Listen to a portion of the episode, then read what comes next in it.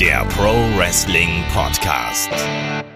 Ja, hallo und herzlich willkommen zu Headlock, dem Pro Wrestling Podcast, Ausgabe 387. Heute machen wir den Call-Up-Check und versuchen herauszufinden, wieso NXT-Stars so oft bei Raw oder SmackDown scheitern. Mein Name ist Olaf Bleich, ich bin euer Host. Bei mir ist der Kai. Wunderschönen guten Tag. Hallo. Und der David Kloß von MannTV ist auch dabei. Wunderschönen guten Abend. Hallo. Ich habe gedacht, du sagst was anderes nach dem Vorgespräch. Nein, ich, ich bin da äh, hier ein bisschen erwachsen und mach sowas nicht. Okay, du bist ja auch der Seriöse hier, das haben wir jetzt ja schon inzwischen zu Genüge rausgefunden. Oh, hör auf, das macht mein Ego so kaputt, ne? Das, das beschäftigt mich total. Sehr schön. Ja, wir wollen heute ein bisschen über die Call-Up-Misere, so habe ich sie im vergangenen Podcast hier getauft, sprechen. Sprich, warum sind eigentlich so wenig NXT-Stars, die dann zu Raw oder SmackDown gewechselt sind, wirklich groß geworden? Und welche Stars sind groß geworden und welche sind vielleicht auch erst vor kurzem wieder entlassen worden? Wenn man sich so die Liste anschaut, sind da einige prominente Namen dabei. Bevor wir damit loslegen, hier noch zwei kleine Hinweise. Zum einen natürlich ein Gruß geht raus an den Kollegen Pastep auf Patreon. Der hat sich nämlich eine Jahresmitgliedschaft zugelegt. Der war vorher schon normaler Abonnent. Jetzt ist er Jahresmitglied. Dankeschön dafür. Der äh, Hut wird gezogen. Und das äh, ist auch was sehr, sehr Schönes. Ähm, der Nuno hat auf Kicktip eine Tipprunde für äh, Headlock eingerichtet. Das finde ich total cool. Das war lange Zeit ein Wunsch von ganz vielen Hörern da draußen und irgendwie haben wir es nicht so richtig gebacken gekriegt. Ähm, überall hat dann irgendwo ein bisschen Zeit gefehlt und er hat es jetzt einfach selber in die Hand genommen und ihr könnt jetzt mit uns allen und mit der Headlock Community dann eben die nächsten Pay-per-Views tippen, angefangen bei WrestleMania Backlash und wenn ihr den, äh, ja, die Tipprunde sucht, dann geht ihr bei Kicktip auf kicktip.de slash Headlock Runde und da könnt ihr dann teilnehmen und der Nuno hat versprochen, er gibt da Vollgas und er wird versuchen, das so schnell wie möglich immer an den Start zu bringen. Ich hoffe, dass das alles klappt. Ich drücke die Daumen und sage an der Stelle schon mal Dankeschön von der Stelle, dass da so viel Eigeninitiative dann auch da ist. Vielen Dank sehr dafür. guter, sehr guter Mann. Aber, Aber der Kai ist noch nicht drin, ne? Was erwartet man? Nee, ich habe meine Kicktip-Zugangsdaten doch nicht. Hör mal, gib mal Gummi. Ja, junge WrestleMania Backlash sind 18 Wochen, hab noch Zeit. Ja, eben. Also ich bin schon drin, der David ist auf jeden Fall auch schon drin. Äh, Kai muss noch eine äh, Bescheinigung von seinen Eltern einreichen, damit er daran teilnehmen darf. Das ist auch Zettel ganz wichtig. Freilauf. Ja, wir sprechen heute ähm, über die NXT-Stars, die hochgekommen sind zu Raw und SmackDown und die dann den Sprung nicht ganz so geschafft haben und dann auch über die natürlich, die den Sprung nach ganz, ganz oben geschafft haben. Weil es ist ja fast schon so ein ja, geflügeltes Internet-Meme inzwischen, wenn man über hoffnungsvolle Talente bei NXT spricht. Ich sag mal ganz kategorisch sowas wie Adam Cole, dann wird ja immer wieder diskutiert, soll der überhaupt zu Raw oder SmackDown kommen? Und immer wieder höre ich da, nee, also eigentlich ja, aber vielleicht wäre es auch klüger, wenn er einfach da bleiben würde. Vielleicht wäre das besser für ihn. David, kannst du diese Meinung und, und dieses Vorurteil fast schon inzwischen teilen, dass vielleicht manche Wrestler lieber bei NXT bleiben sollten, ehe sie dann bei Raw oder SmackDown womöglich verbrannt werden? Ich kann es absolut nachvollziehen, gerade wenn wir bedenken, welche NXT-Champions hochgezogen wurden und was mit denen passiert ist. Paradebeispiel Alistair Black haben wir, glaube ich, zwei Jahre lang gedacht, ja, unbedingt, der muss rein. Wenn er reinkommt, dann wird's gezündet. Uiuiui, schwierig. Und ähm, ja, selbst auch ähm, Andrade Almas war halt genau dasselbe. Es, die Gefahr ist halt einfach da, dass wenn du in den Main Roster kommst, egal wie gut dein Standing bei NXT war und egal wie gut du da funktioniert hast, es ist, es ist lange noch kein, keine Sicherheit dafür, dass du dort, äh, also Main Roster auch entsprechend eingesetzt wirst oder halt vor allen Dingen dass das Interesse an dir lang genug hält. Das ist das Problem. Also gerade in der heutigen Zeit hat man ja eh so ein bisschen das Gefühl, dass man sehr oft Talente einfach zu Raw oder SmackDown hineinwirft für den Moment. Und wenn dann dieser Moment vergangen ist, dann lässt man sie fallen. Manchmal ist das ein Pay-per-View, manchmal ist das eine bestimmte Geschichte, manchmal ist es auch einfach nur der Effekt für Raw After Mania. Kai, wie stehst du zu dieser ganzen Geschichte? Du bist ja eigentlich inzwischen jemand, der da eher positiv gestimmt ist. Gibt es da für dich auch was Positives? Also bist du inzwischen jemand, wenn er sagt, ja, da kommt jemand hoch, ja, bringt den oder die unbedingt jetzt auch ins Main Roster? Ja, das Problem ist, dass man ja versucht war, positiv gestimmt zu sein, dass man dann immer gemerkt hat, gerade jetzt im Laufe der letzten Jahre, wo es wirklich extrem wurde, ähm, dass immer mehr nur noch so für den Moment was gemacht wurde. Da wurde für den Moment gebuckt, irgendwie diese, gib mir den einen großen Pop, gib mir die eine Reaction oder sowas. Ähm, wir erinnern uns vielleicht noch an diese schreckliche Woche, wo auf einmal so gefühlt halb NXT hochgezogen wurde, wo auch äh, Champa und Gargano diesen kurzen Call-Up hatten, wenn man sich daran noch erinnert. Genau, das war am äh, 18. Februar 2019, wo Champa, Gargano, Alistair Black und Ricochet allesamt quasi in einem Rutsch hochgezogen sind und man danach eigentlich relativ wenig aus allen Vieren gemacht hat. Äh, Ricochet und Alistair Black waren zeitlang im Tag Team aktiv. Champa hat sich verletzt. Johnny Gargano ist relativ schnell wieder zurück zu NXT gegangen. Ja, aber äh, weiter hier an der Stelle. Das ist halt leider sehr häufig geworden mittlerweile, dass du dieses Gefühl hast, da ist irgendwie kein Plan da, sondern du hast auch schon einen Charakter bei NXT und dann wird er so halbherzig hochgezogen und dann einfach so auf, auf eine Sache runtergebrochen. Grüße an Matt an der Stelle. Das sind so Probleme, die momentan irgendwie häufig vorherrschen, was dann schwierig ist, da positiv gestimmt zu sein, wenn ich ehrlich bin. Ja. Und das Interessante ist daran, dass dieses, ja, dieses Aussieben oder dieser Prozess, dass eigentlich sehr, sehr viel mehr NXT-Stars nach dem Call-Up bei Raw oder SmackDown scheitern, als dann wirklich äh, oben in der Main-Card oder dann auch wirklich im Main-Event landen. Das ist eigentlich ein Prozess, der erstreckt sich über die ganze Geschichte von NXT. Und wenn wir so ein bisschen zurückgehen in die Geschichte von NXT. Da schließen wir ja so ein bisschen an die ja alten Zeiten von ECW und dann eben auch von FCW an. Das heißt, wir gehen zurück ins Jahr 2010, ähm, wo ja man damals noch mit äh, den Profis oder den damaligen äh, Trainees bei FCW ein NXT TV-Programm gestartet hat. Und das war ja diese, ich sag's mal, Reality-Wrestling-Show, wo man eben Profis und Rookies zusammen äh, auf den Bildschirm gebracht hat, wo es dann darum ging, Matches zu bestreiten, aber auch um diverse ähm, ja, Herausforderungen da zu meistern. Wir erinnern uns da zum Beispiel an, an der ersten Staffel, das ist im Februar 2010 gewesen, ähm, an so Paarungen wie Wade Barrett und sein Pro Chris Jericho, Ganz besonders witzig natürlich auch eine Geschichte, die sich im Verlauf dann noch in der Fehde manifestiert hat. Daniel Bryan und The Miz zum Beispiel, Darren Young und CM Punk. Wo ja auch so. damals ähm, der Aufschrei sehr, sehr groß war, ne? Daniel Bryan und dann ja, jetzt ja. The Miz. Also da war ja, also ich muss da sagen, das äh, habe ich erst so im, im Nachhinein mitbekommen, aber ähm, da war das Internet ja wild, aber, aber ganz wild. Alter, also wenn ich damals schon Headlock gemacht hätte, 2010, du, der, der Olaf Smartmark, der hat da aber auch kräftig abgekotzt. Der Forenolf. genau, der. Aber ich muss sagen, da hängt auch eine meiner größten frühen NXT-Erinnerungen dran, nämlich das Match zwischen Daniel Bryan und Chris Jericho in der ersten Show. Das war nämlich wirklich richtig, richtig geil. Ähm, ja, David, du, wir wissen alle noch, was dann aus dieser ersten Staffel erwachsen ist bei NXT wir haben jemanden wie Daniel Bryan dabei, der ist heutzutage noch ein Star. Bei allen anderen, Nexus, Angle und so weiter, eine etwas schwierigere Geschichte. Du hattest auf jeden Fall damals der Nexus Angle, äh, das war etwas, was neu war und was eigentlich auch ähm, prädestiniert dafür war, äh, das zu unterstreichen mit NXT. Du hattest diese Wookies, obwohl es halt eigentlich gar keine Wookies waren, sondern halt, du hast ja mit Wookies. vielen Jahren Erfahrung. Das, tut mir leid, David, ich muss gerade ein bisschen lachen, das hat sich lustig angehört. Was denn? Das, das klang, das klang wie Wookies. Das klang wie Wookies aus Star Wars. Man kann das beide so. Das ist dann Englisch. Es tut mir leid, ich äh, habe Sprachfehler. Ich finde das, ich finde das so, das tut mir leid. Es ist ja so lustig, weil du hast ja eigentlich spanische Vorfahren und äh, spanische Verwandtschaft und da lernt man doch das R zu rollen. Ich kann das eher auch super rollen. Also Die Rookies. Ja, aber äh, das Problem ist, im Englischen äh, re rede ich eh eher äh, sehr verwurstelt. Das mache okay. ich im Deutschen auch, aber im Englischen noch mehr. Es ist Deswegen gibt es auch den Superblow. Stimmt. Äh, sehr charmant auf jeden Fall, aber ich musste trotzdem gerade lachen. Entschuldige, äh, führe, führe fort, was du. Äh, Kein Problem. Ich, ich führe jetzt meinen Gedanken mal fort. Ähm, die Grundidee dahinter war eigentlich ganz cool, dass du neue Wrestler, Anführungszeichen, den Main-Publikum näher bringst, halt eben halt als neue Wrestler verkaufst. Aber was daraus wird, an, anfangs dachtest du, okay, daraus kann was Großes werden, das, da werden neue Stars erschaffen. Aber genau in diesem Engel wurde eigentlich das sinnbildlich, was dann halt in Jahren später halt auch da war, die Gefahr, dass etwas sehr, äh, was neu ist, sehr schnell fallen gelassen wird und du dann ein richtiges Problem hast. Also außer Daniel Bryan, ich meine, er hatte anfangs auch mega Probleme, muss man ehrlich ja. sagen. Das hat halt Jahre gedauert, bis er sich nach oben gearbeitet hatte.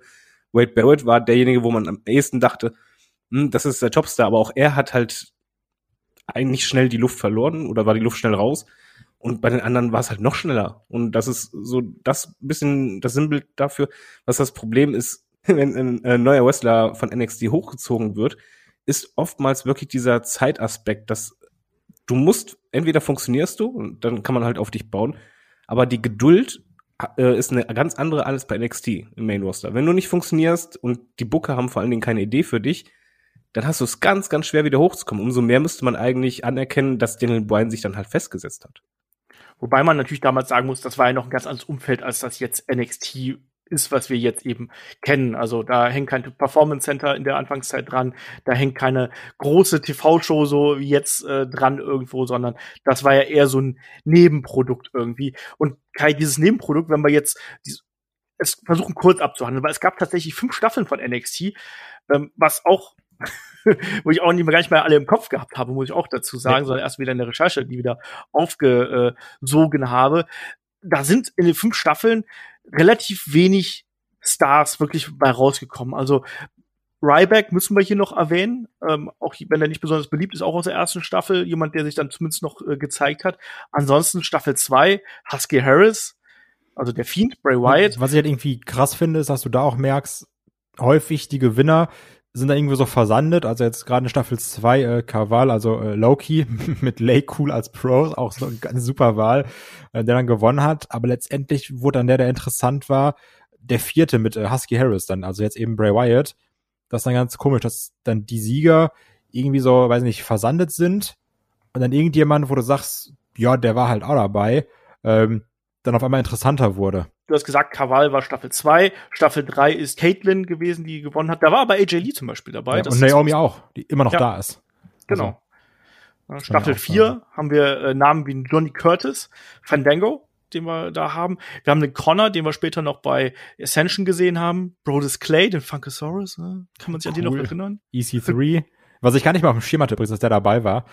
Ähm, mit, mit dem Pro Daniel Bryan. Byron Saxon auch noch als, als Wrestler. Ja. Was man sich auch irgendwie gar nicht mehr vorstellen kann. Und Staffel 4 war dann ja diese Verliererstaffel, also beziehungsweise wo es dann hieß, die, die nicht gewonnen haben, dürfen jetzt noch mal ran. Das war Staffel 5. Ähm, ich meine ja auch Staffel 5, sorry, hab mich vertan. Staffel 4 war ja die mit äh, Fandango. Ja. Genau. Ähm, was ich aber noch sagen wollte zu so Leuten wie Wade Barrett, ähm, die hatten ja auch eigentlich eine relativ, ich nenne es mal erfolgreiche Karriere. Das Problem war dabei, glaube ich, nur, dass man andere Erwartungen hatte. Weil man dachte, okay, der geht da jetzt als Star heraus. Dann kam das John Cena-Problem. ähm, aber letztendlich, also der ist irgendwie fünfmal IC-Champ gewesen, King of the Ring gewonnen. Okay, ist jetzt halt ein Titel, den kannst du halten wie ein Dachdecker, ne? Das ist egal letztendlich. Aber der hat ja was erreicht. Der war ja immer irgendwie im Programm, egal ob gut oder schlecht, mit League of Nations oder Bad News Barrett später, mit dem fantastischen Chor. Ähm, also der war ja irgendwie immer da, aber ich weiß noch, dass man damals dachte, da kommt jetzt ein Main Eventer raus. Also ja. so, so, so wie es präsentiert wurde. Und dann ist es mit Cena komplett vor die Wand gefahren in diesem grandiosen Chairs-Match, was wir dann damals hatten. Das hast du aber, glaube ich, oft bei NXT-Lern, dass du das Gefühl hast, eigentlich sind sie ja nicht schlecht, die haben ihr, ihr Standing und die haben auch Sachen gewonnen, aber da wäre viel mehr möglich und das ist dann bei mir auf dieser frustrierende Moment. Ich, wenn ich jetzt an Sami Zayn zum Beispiel denke, ja, eigentlich dem geht's ja nicht verkehrt. Der hat auch ein paar Titel gewonnen, Kevin Owens auch, aber denkst so, eigentlich wäre da doch mehr drin. Selbst ein Nakamura, wo du halt sagst, okay, der hat einen Rumble gewonnen, der hat auch Haupttitel gehabt, aber auch da, ja, die Erfolge repräsentieren nicht unbedingt das, was ich eigentlich als ähm, wünschenswert gesehen hätte. Genau, das ist eben das Interessante eigentlich auch der Sache. Und da wollen wir heute der ganzen Geschichte so ein bisschen auf den Grund gehen. Wir wollen jetzt auch gar nicht so lange an dieser frühen Zeit von NXT ja, ja. Äh, hängen bleiben, weil de facto ist das nicht das NXT, was wir heutzutage kennen, aber ich finde der Vollständigkeit halber muss man das hier nochmal aufgreifen. Das ist auch aus der Zeit einfach mal von Daniel Bryan abgesehen und von Husky Harris, Schrägstrich Bray White, Schrägstrich dem Fiend, nicht viel Großes rausgekommen ist. AJ Lee noch mit dabei, würde ich mal sagen. Naomi auch noch mit dabei, haben wir gerade gesagt. Aber ähm, so richtig spannend oder so richtig los ging es dann mit der NXT-Brand ja dann eben nach dem Ende dieser dieses Formats eigentlich. Da wurde dann die ähm, Kooperation mit ähm, FCW wurde beendet und aus diesem NXT Reality Format wurde dann einfach eine klassische ja Developmental Liga, Developmental Abteilung mit einem ganzen Apparat da drumherum. Und äh, da ist natürlich dann so der Höhepunkt 2014, wenn es dann eben richtig losgeht mit NXT Arrival und so weiter und so fort. Wir haben die Takeover-Events. Was man noch äh, ja. nicht, nicht vergessen darf, ähm, wo auch wirklich sehr interessante Namen bei sind. Es gab ja diese äh, ominöse äh, Lost Season von NXT noch, ähm, wo, die ja eigentlich kommen sollte, ähm, die dann aber doch nicht irgendwie äh, eingesetzt wurde, sondern die Leute, die dann dafür geplant waren, wurden dann einfach bei dem normalen NXT, also bei dem bei dem Start der Brand eingesetzt. Und da sind ja wirklich eigentlich Kloppernamen dabei, also mit einem Big E zum Beispiel, Gina Mahal natürlich, unser fantastischer WWE-Champion, ähm, da aber auch ein äh, Huniko, Leo Kruger, also ähm, Adam Rose, der mal aussah wie ein absolutes Tier, ne? Ja. Und auf einmal wurde daraus Adam Rose, also keine Ahnung, ob da das Anabol nachgelassen hat. Ähm, Seth Rollins, klar. Und Xavier Woods, also wenn man auch noch hatte, war Baudellis, Damian Sandow. Ähm, aber das sind ja schon heftige Namen, ne? Wenn ihr jetzt ein Big E anguckst, Rollins, Woods, das sind ja schon Stars heutzutage. Genau, und da können wir gleich auch ganz gut hier einhaken, weil das ist ja dann auch wirklich die Frühzeit von NXT und die Namen, die du genannt hast, das sind ja auch die ersten Champions. Also der erste Champion war bekanntermaßen Seth Rollins, der hat ja dann im Finale von einem äh, Turnier äh, Jinder Mahal übrigens besiegt mhm. und er, er, war eben der äh, erste NXT Champion und über Seth Rollins muss man glaube ich nicht mehr großartig die Worte verlieren, oder? Schon da mit dem äh, Belt Swing übrigens. Ja. Aber den Belt Swing hat er auch schon bei Ring of Honor gemacht. Ja, der Mann ist sich nämlich immer äh, true geblieben. Den lieben wir. Aber David, ich glaube, Seth Rollins ist eigentlich der Name, den man jetzt aus heutiger Sicht so als absolutes Paradebeispiel nehmen könnte, oder? Bei NXT wirklich Champion gewesen und dann WrestleMania Champion, die großen Titel, die großen Siege, die großen Storylines gehabt, oder? Ja, definitiv. Ich finde auch äh, gerade erstmal muss man mal lobend erwähnen, wir, wir kritisieren mal gern WWE. Ich fand die Gründung von NXT als eigenen Brand mit eigener äh, Location und später halt auch mit Takeover war eine fantastische Idee. Das tat ja. uns Fans gut, das tat den Wrestlern gut und du hast halt wirklich dieses Gefühl gehabt, wer es da schafft, sie halt Seth Rollins, der kann es dann halt auch im Big Picture schaffen. Es wird vielleicht ein bisschen dauern, aber er wird es schaffen. Und ich finde gerade in Anfangsjahren war es halt oft so, dass du das Gefühl hattest, dass die Leute, die hochgezogen wurden, die wurden erstmal bei NXT entsprechend, äh, hatten die dann ihr Standing One aufgebaut, sie ist das Rollins, aber kam dann halt auch mit einem Plan in den Main Roster und man hat auch ein bisschen mehr Geduld gehabt. Und ich finde, ja. äh, genau das ist halt jetzt im Laufe der Jahre dann ein bisschen anders geworden, dass halt du das Gefühl hast, dass die Call-Ups schneller wurden, die Zeit, die man dann rein investiert in den entsprechenden hochgezogenen Wrestler, immer kürzer wird, aber gerade in den Anfangsjahren war das halt äh, schon gravierend. Ich fand, damals war so der erste Knackpunkt für mich im Übrigen äh, Neville. Weil Neville war ja auch äh, Champion, äh, ja. auch ein, ein, sehr guter. Der hatte ein super Standing bei NXT. Und da war halt wirklich, bei Bo Dallas, mit ihm konnte ich halt nicht so viel anfangen, der hat auch da funktioniert, aber Neville war bei mir wirklich der Call-Up, der erste, wo ich dachte, oh, das geht gerade komplett in die falsche Richtung. Ich muss auch sagen, Neville, also Neville war auch mein Einstieg in NXT.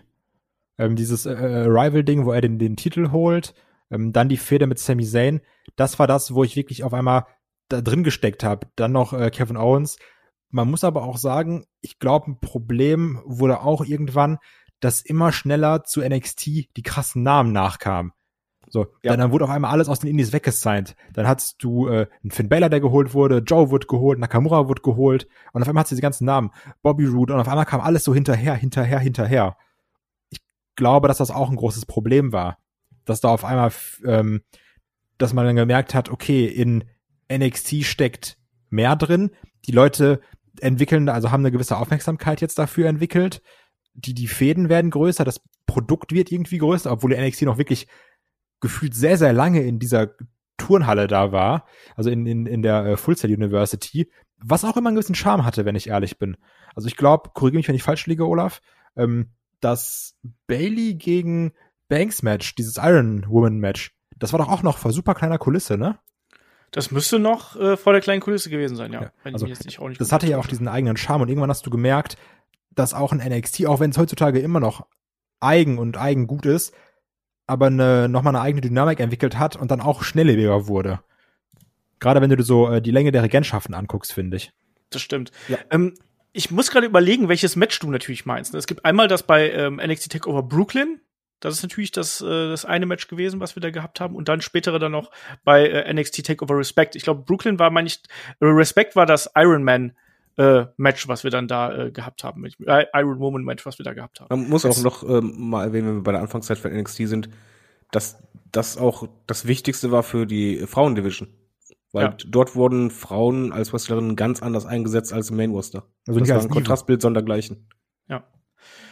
Das ist richtig. Aber wir wollen trotzdem jetzt, bevor wir jetzt hier so in die komplette Diskussion reingehen, ähm, lass uns mal so die, die NXT Champions irgendwie durchgehen, damit wir hier so eine kleine Struktur haben. Ich würde ganz gerne mal so die, die Namen der NXT Herren- und Damen-Champions äh, hier ansprechen, weil das ist überschaubar. Insgesamt sind knapp an die 100 Wrestler irgendwie hochgezogen worden von äh, NXT zu Raw oder SmackDown. Die werden wir nicht alle benennen können. Und sind wir ehrlich, wir müssen nicht sagen, dass zum Beispiel ein Adam Rose keine große Rolle gespielt hat oder dass ein No Way Jose keine große Rolle gespielt hat, sondern wir versuchen jetzt mal uns hier die wirklich ähm, erfolgreichen Stars von NXT vorzuknöpfen und mal zu schauen, wie das da gewesen ist. Wir haben gerade Seth Rollins genannt. Das war der erste, der äh, bei NXT Champion gewesen ist. Muss man nicht drüber reden. Einer der ganz großen Stars im Main Roster. Big Ganz E Langston. Ich Damals meinte noch. das Match bei Takeover Respect ja, übrigens. und das war ein Full Sale, ja. ja, genau. Das war auch das Iron Man, Iron Woman Match, das meinte ich.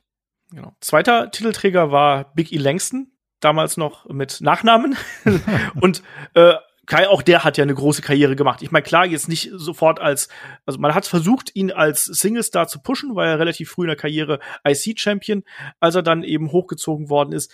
Äh, aber dann mit New Day als ein Teil des wahrscheinlich besten äh, Tag-Teams, Schrägstrich Stables, was wir die letzten äh, zehn Jahre gesehen haben, da kann man auch nicht meckern, was die Karriere angeht. Absolut, also Future Hall of Famer mit New Day, ne?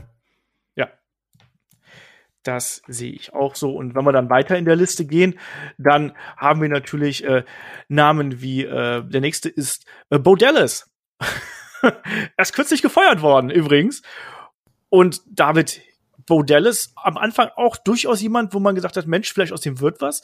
Und vor allem, da hat man ja auch sehr große Vorschusslorbeeren immer wieder gehört, gerade was so seine, sein Micwork angeht. Aber ähm, sein Bo Leaf Gimmick hat nie so recht gezündet. Dann auch äh, die späteren Gimmick-Wechsel, die wir da gehabt haben. Ähm, ja, ich sag mal, äh, das B-Team war da noch die beste Zeit. Ja, ich, ich gebe halt zu, ich kann, konnte mit ihm nicht mega viel anfangen, allerdings konnte man halt schon sehen, am Mick war der halt gut, er hat halt auch funktioniert bei NXT. Äh, das Problem war halt wirklich beim Hochziehen die ganzen Vignetten, wie, Vignetten, ja, Vignetten. danke, vorher, ähm, die haben vielleicht auch einfach ein zu großes, zu große Erwartungen geschürt. Dann kam er raus und eigentlich war da nix. Ich habe komplett vergessen, wie dumm diese Vignetten von dem waren. Die waren fantastisch. Muss ich mal gerade ganz kurz hier eine Lanze für Bo Dallas brechen, auch äh, wenn ich kein großer Fan von ihm bin. Aber dieses Bo Leaf Gimmick und die Vignetten von ihm, die fand ich schon echt witzig. Und ja, aber die waren halt dumm witzig. Ja, Also, aber es war genau mein Niveau. Sehr niedrig. ähm, ja, äh, sagen wir mal einfach so, es, es hat ihm nicht gut getan, dass man direkt alles versucht hat, äh, das möglichst groß darzustellen. Dann kam er raus, hat aber eigentlich nicht wirklich eine große Story gehabt. Und dann war halt das Problem mit diesem schnell fallen lassen. Und er war halt in Regionen, da kam er nie wieder raus. Der war ja Undercard, äh, eigentlich so ein Paradebeispiel für einen Wrestler, den du eigentlich mehr in Hausshows siehst, aber im TV eigentlich eher selten. B-Team, ja. Eigentlich war es eine Überraschung, dass er halt so lange da war und halt nicht entlassen wurde, muss man ehrlich sagen. Das, das stimmt äh, leider, muss man ganz klar hier sagen. Dann haben wir Neville, den haben wir gerade eben auch schon angesprochen. Ach, Jemand, furchtbar. der natürlich dann im späteren Verlauf äh, ne, eine große Rolle gespielt hat, seine Rolle gefunden hat, auch als Heel, aber einfach bei WWE auch nicht den Push bekommen hat, den er wahrscheinlich verdient gehabt hätte, oder Kai? Ja, absolut. Also ich kann mich noch dran erinnern, äh, wo es hieß, dass er ins Man Roster kommt und dann schwebte immer dieses wie dieses Mighty Mouse Gimmick Yes, im, Mighty im, Mouse, ja. äh, im Raum. Alle dachten so, oh Gott, was passiert denn jetzt? Man muss aber trotzdem sagen, Neville im Ring immer krass gewesen, sah aber als normaler Adrian Neville trotz krassem Körper aus wie ein Lully. Also der sah irgendwie doof aus. Er hatte Und- keinen Bart. Und erst mit diesem King of the Cruiserweights Gimmick hast du gemerkt, Alter, der Typ hat richtig Ecken und Kanten, der macht Bock. Der hat auch eine gewisse Zeit Tour of Five Live wirklich interessant gemacht, Ja. ähm, bis er dann den, den Titel an Enzo Amore verloren hat und das Ganze so ein bisschen nicht so gut lief. ähm, ja, das war, das war ganz komisch. Also Adrian Neville, da hast du gemerkt, okay, dieses In-Ring-Work, das ist da, das ist krass, aber der, der Charakter fehlt irgendwie. Also da, da hat man nicht so die, die Rolle für ihn gefunden. Außer, finde, guck man- mal, der wrestelt krass. man hat da genau das gemacht, was du vorhin am Anfang vom Podcast gesagt hast, dass Leute hochgezogen werden und eigentlich nur auf eine Sache reduziert werden. Ich- und nicht weiter. Und hier war es halt einfach nur, oh, der, der kann ganz viele Flips machen, der ist super akrobatisch. das reicht. Ja, das Und kannst du auch, halt zu glaube ich, sagen- auf ähm, Ricochet, genau. Genau, so zu eins Ricochet machen. exakt das gleiche. Und wo einfach, eigentlich weißt du, mal, der kann noch mehr, gib ihm einen Charakter und dann kann das halt richtig wuppen. Aber das war halt wirklich diese reduzierte, nee, wir arbeiten damit und das, das reicht. Mehr, mehr wollen wir auch mit dir gar nicht machen. Weil muss man halt auch ehrlich sagen, so wie er eingesetzt wurde, Neville, als er kam, das war ja eigentlich nur ein Reduzieren darauf. Ab und zu mal äh, in der Wiki ja einen spektakulären äh, Move zeigen, ein kleines 5-Minuten-Match, was halt irgendwie mal anders ist als die großen Matches, aber irgendwo involviert, was Bedeutung hat und was Charakter bringen könnte. Nö. Genau.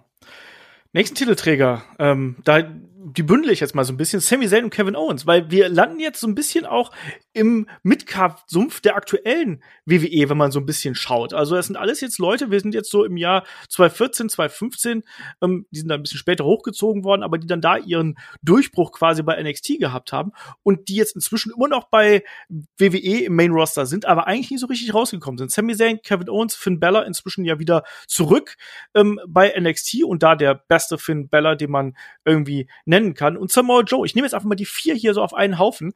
Ähm, Kai, ganz kurz und knapp. Sami Zayn, Kevin Owens, ähm, Fehde zwischen den beiden, Matches zwischen den beiden funktionieren immer noch.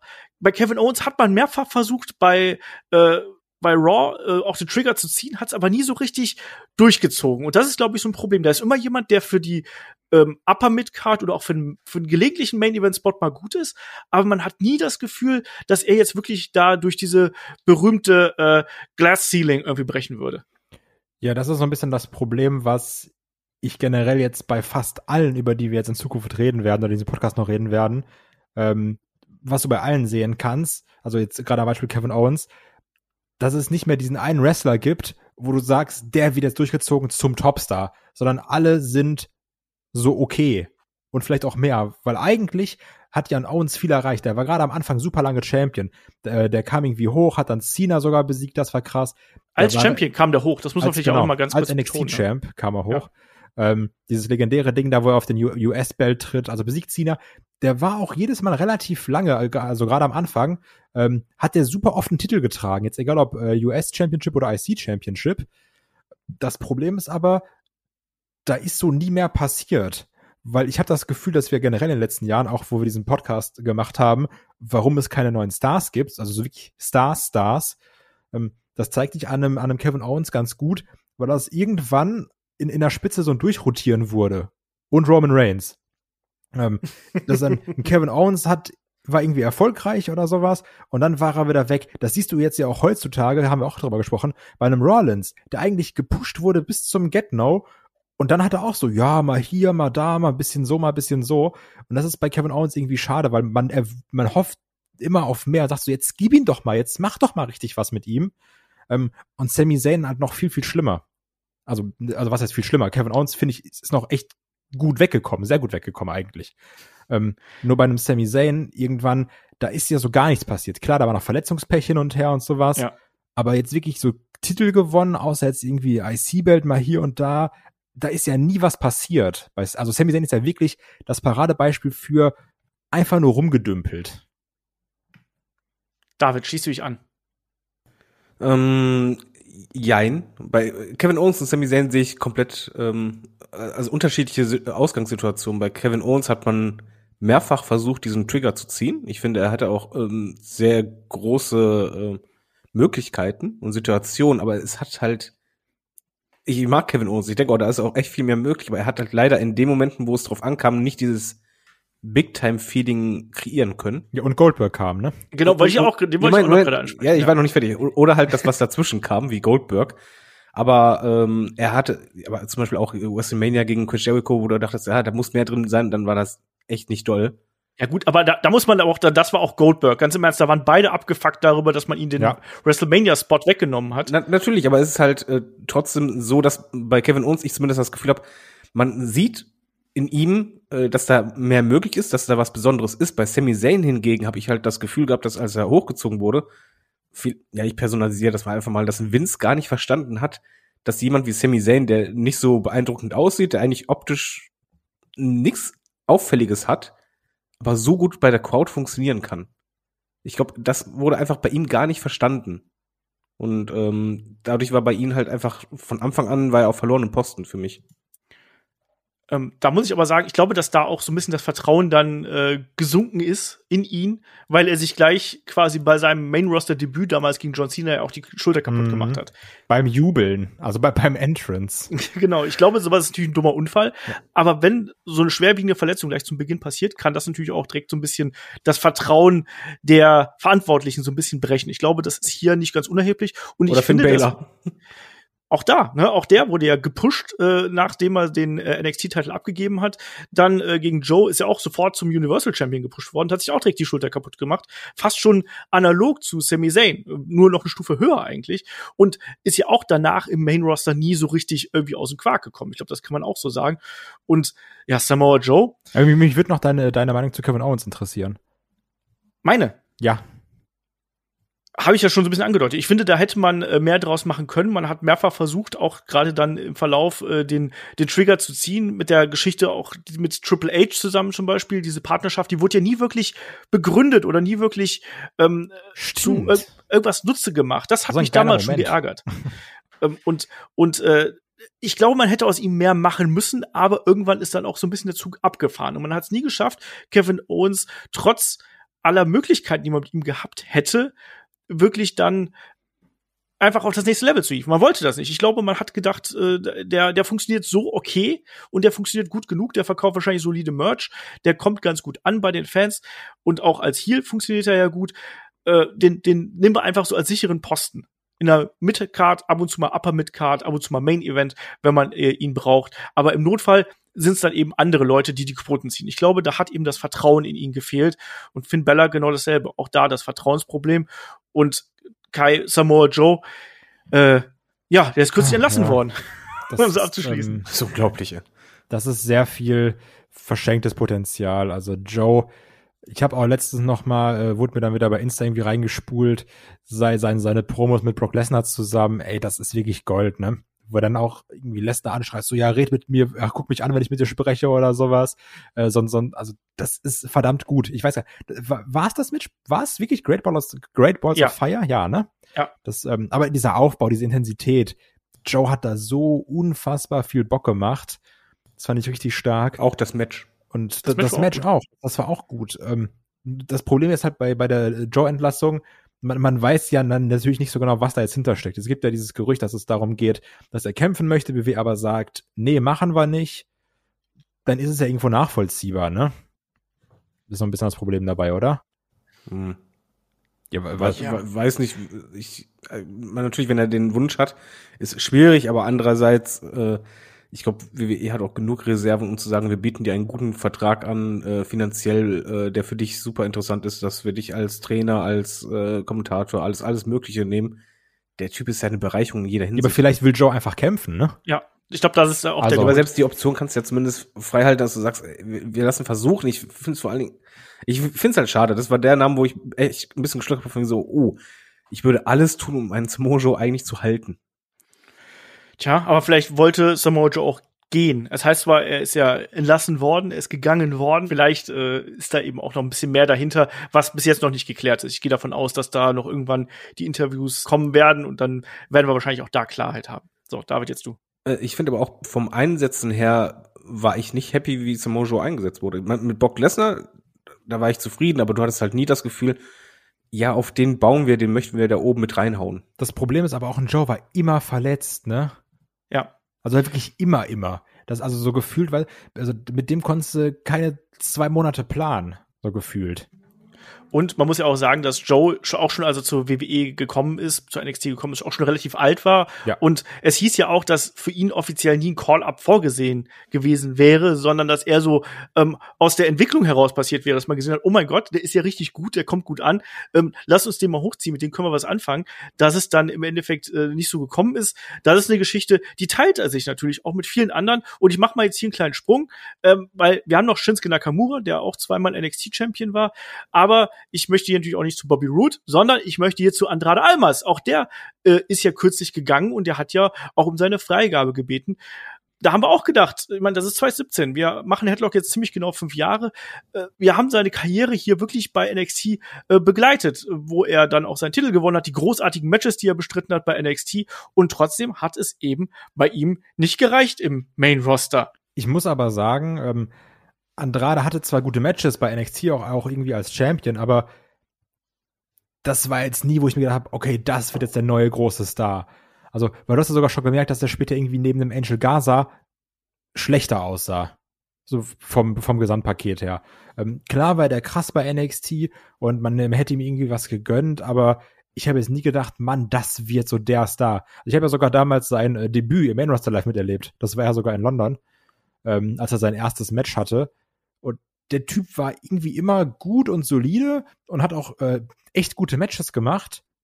Aber das war's dann auch, wenn ich ehrlich bin.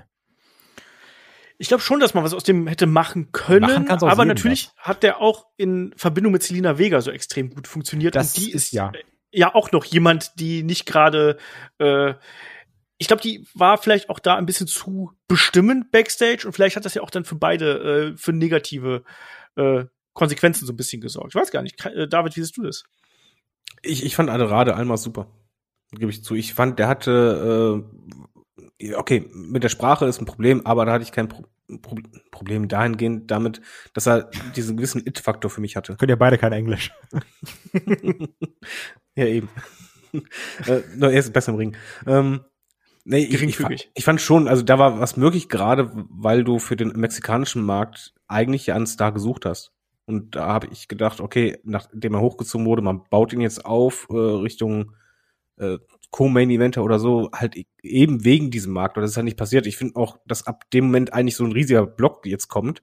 Weil dann hast du auch Alistair Black als Champion, Champa, Gargano, Cole, Keith Lee, wo es halt nix dabei war, wo du jetzt sagst, okay, da wurde es richtig hochgezogen und da ist was ganz Großes rausgekommen. Ja, wir haben noch zwei Namen, die habe ich jetzt ein bisschen übersprungen. Das sind äh, Shinsuke Nakamura und Bobby Roode. Bobby Roode, also auch ein bisschen überraschend natürlich Champion geworden, das muss man hier an der Stelle auch sagen. War auch schon da langweilig, ne? Muss man sagen, sagen. Da hast du ja auch nichts erwartet. Aber Alter, das Theme, das Theme an ja, sich. Da, das, das, Theme war ja super, aber, da, aber das war ja so ein Call-Up, wo du auch nicht erwartet hast, von, da muss ein Main-Eventer kommen. Bei Nakamura hat das ja viel mehr wehgetan, weil du hast eine Attraktion genommen und die dann äh, bei Main Roster vermenschlicht, indem du halt einfach sagst, ja, du machst jede Woche ein Match. Ja.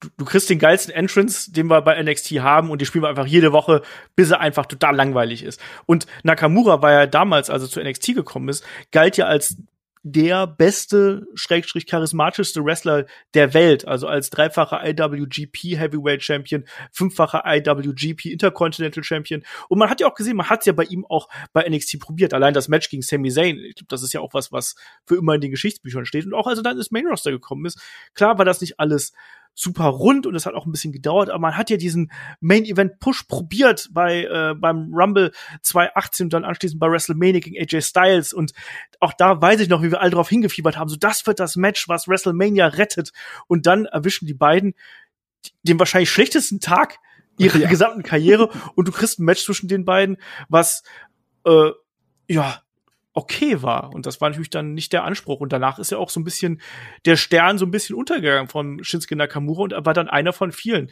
Ja, Aber kann ich mal euch was fragen wegen einer von vielen. Alistair Black ist der Name, der mir echt am meisten wehtut, weil da habe ich echt ewig drauf gewartet, dass der hochgeholt kann, kann ich noch kurz was zu Nakamura sagen? Ja, das ist erstmal Nakamura.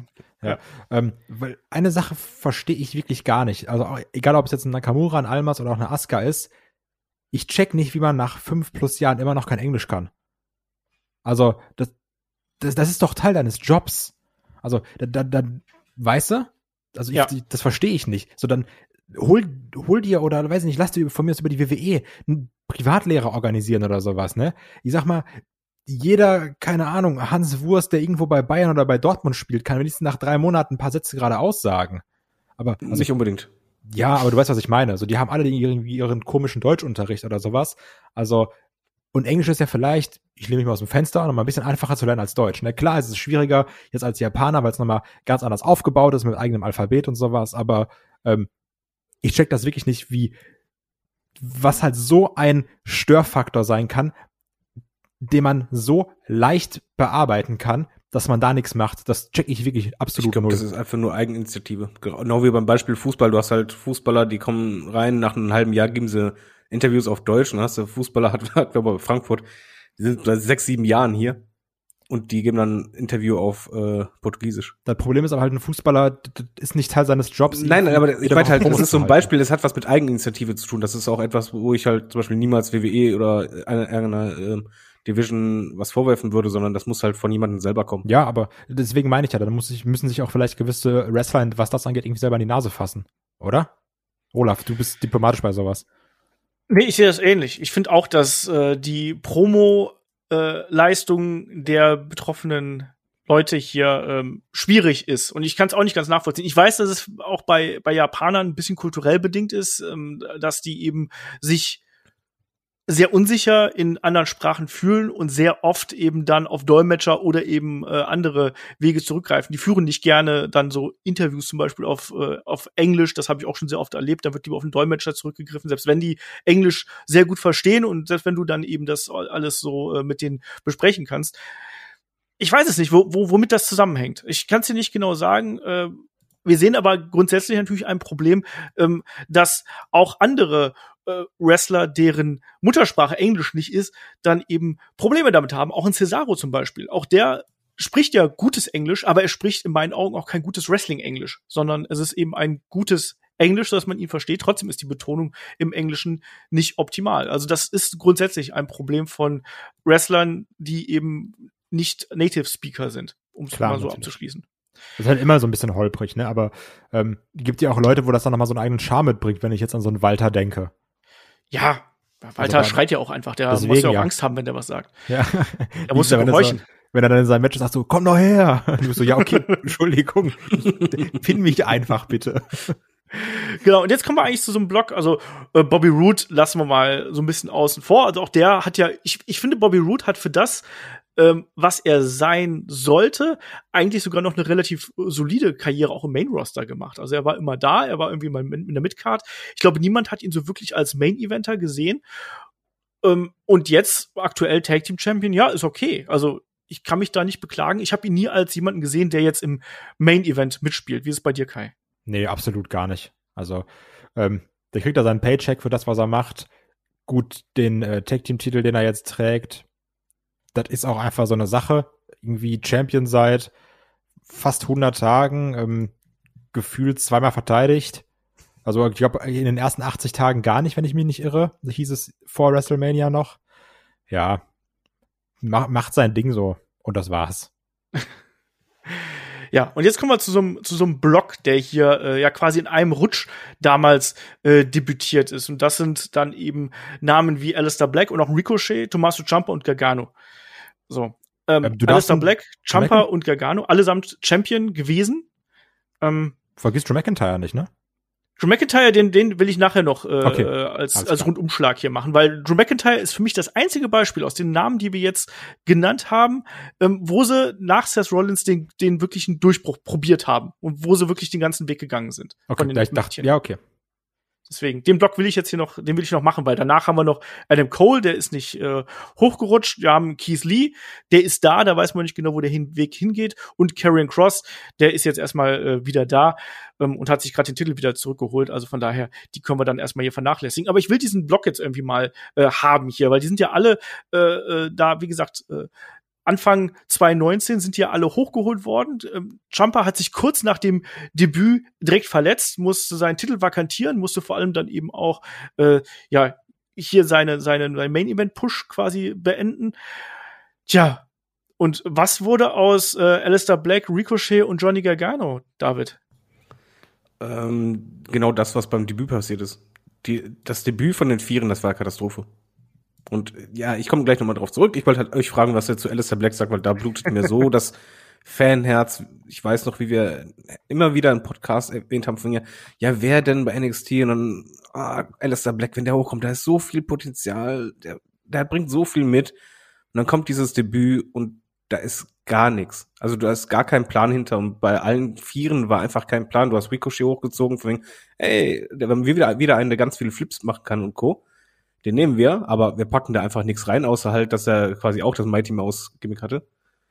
Aber da, da war nichts und äh, Gargano und, und Champa, bei Champa war halt natürlich schade mit der Verletzung, aber auch ein Gargano, das Klügste, was er machen konnte, war eigentlich zurückzugehen, weil du, das ist auch so ein Kandidat gewesen, wo, wo glaube ich, jeder von uns dachte, selbst wenn der hochgezogen wird, der wird niemals so eingesetzt werden, dass der, dass du diese emotionale Bindung aufbauen kannst, die du bei NXT halt hattest.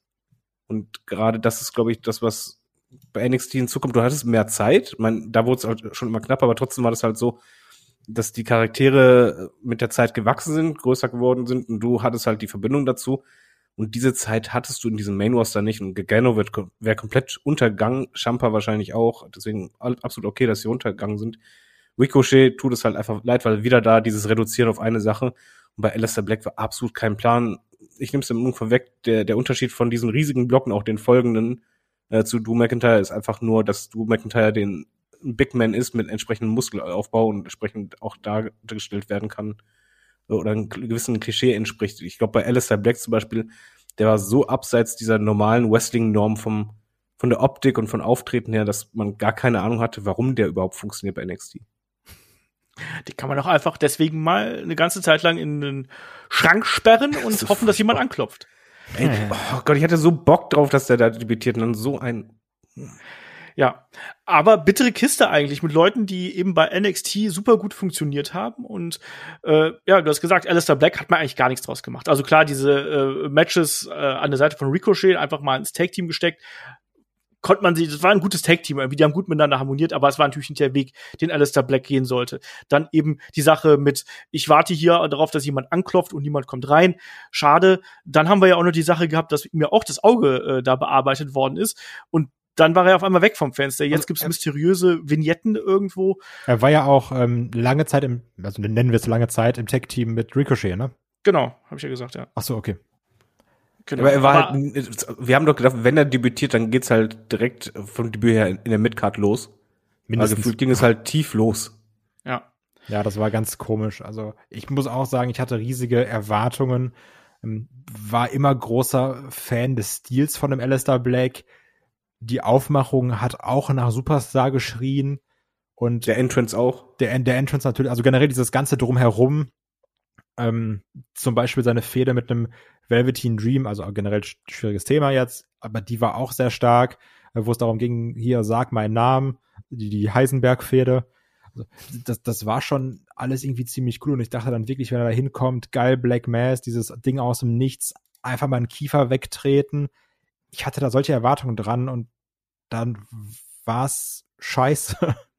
Ja, das kann man nicht anders sagen und wie gesagt, damit können wir hier diesen Block eigentlich auch fast schon abschließen, weil äh, danach, wir haben noch einen Keith Lee und da wissen wir aktuell noch nicht so genau, wo die Reise hingeht. Keith Lee längere Zeit ähm, gesundheitstechnisch irgendwie außer Gefecht gesetzt. Man weiß nicht so wirklich was. Es, es gibt ihn noch, er meldet sich hin und wieder auf Twitter und es wird ja sogar derzeit ein Wechsel zu SmackDown gemunkelt. Also auch da mal abwarten, wie das da weitergeht.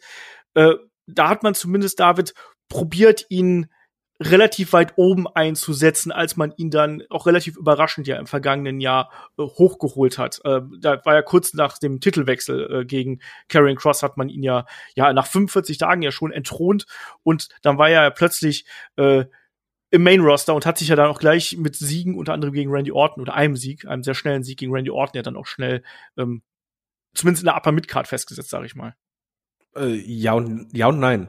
Also erstmal bei Survivor Series hat er ja auch entsprechend äh, Reactions gezogen. Rumble auch. Und Rumble auch. Und da hast halt, ich glaube, das war der Punkt, wo man auch merkte, okay, äh, ich glaube, das kann direkt funktionieren, wenn wir den hochziehen.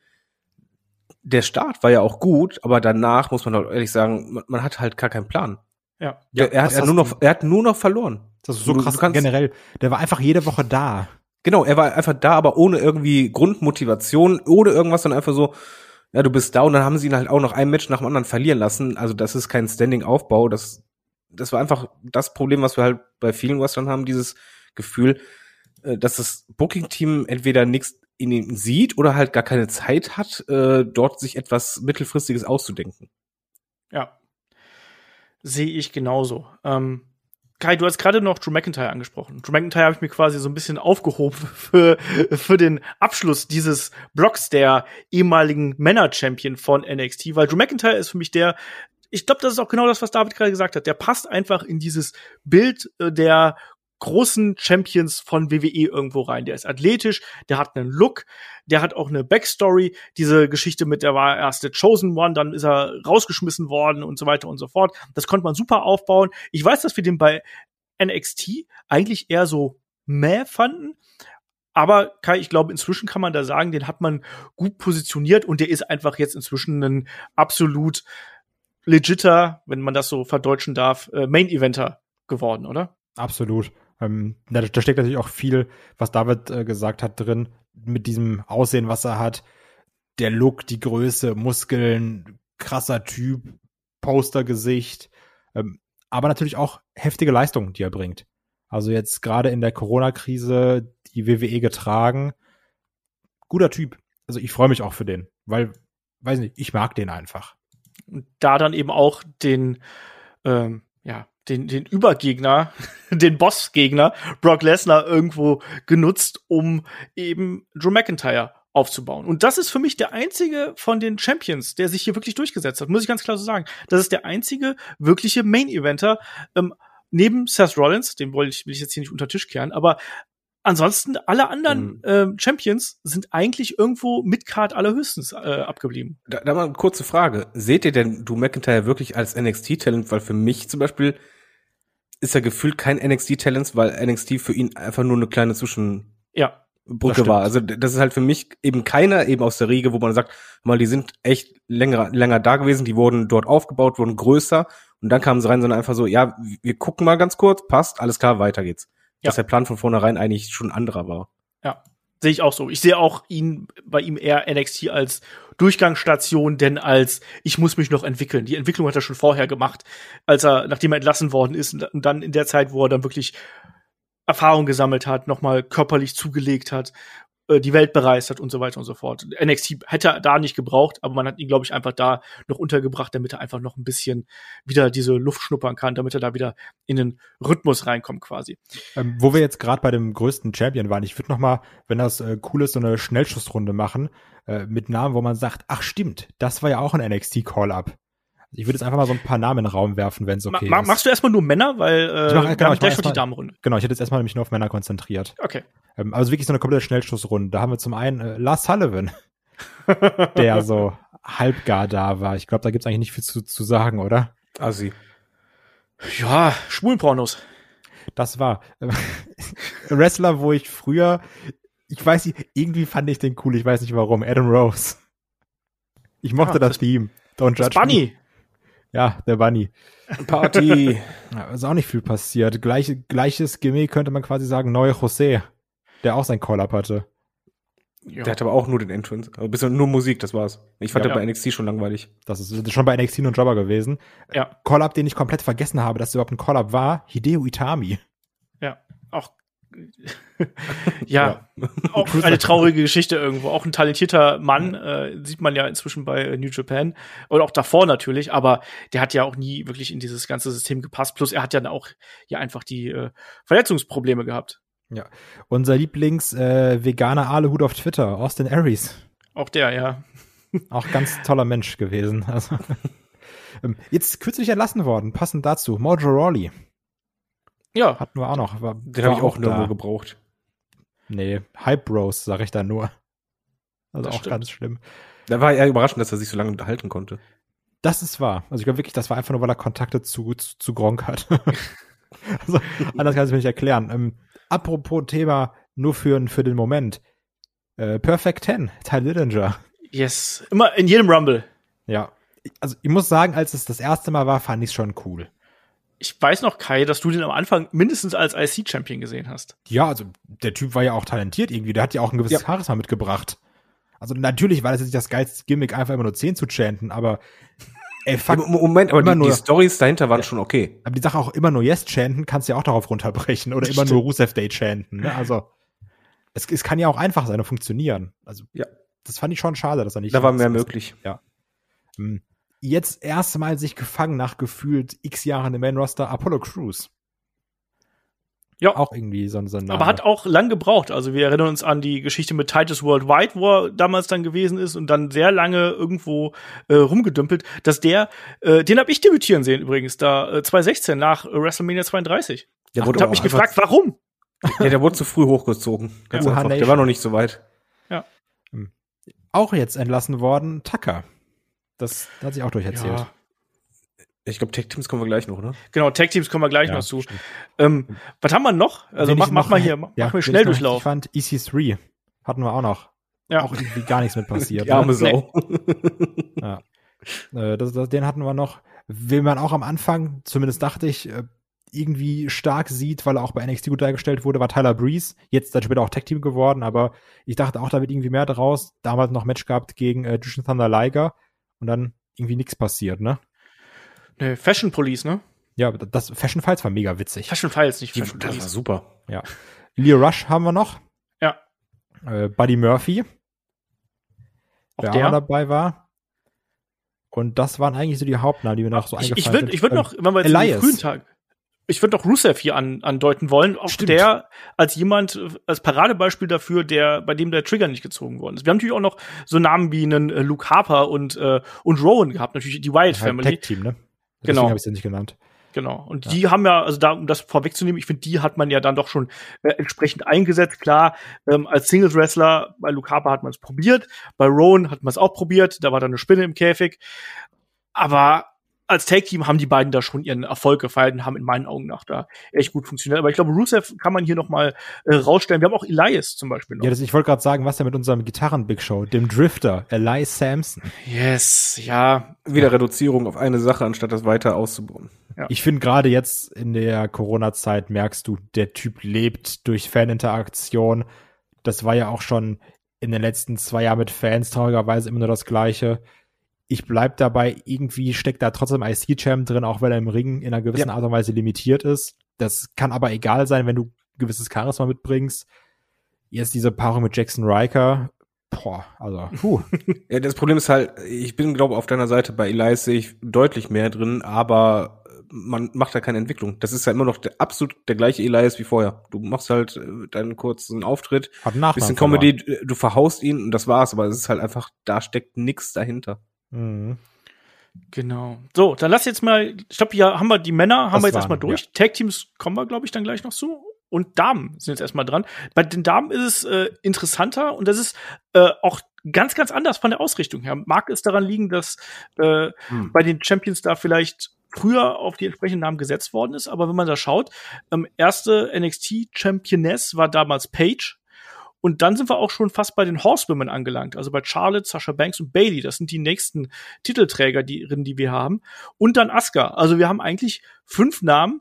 Und Kai, ich glaube, du wirst mir zustimmen. Die haben alle ihre Karriere gemacht und sind einfach da auch äh, geblieben. Bailey hat wahrscheinlich den längsten Weg gegangen und ist den längsten Weg gegangen, auch äh, hat die tiefsten Täler durchschritten von diesen Namen, um es mal so auszudrücken. Aber ich glaube, hier hat man wirklich dann auch fünf Damen gehabt. Paige natürlich vorschnell ihre Karriere beenden müsste. Ich glaube, die hätte, die würden wir auch heute noch sehen, wenn sie da eben keine Verletzungsprobleme Ja. äh, gehabt hätte.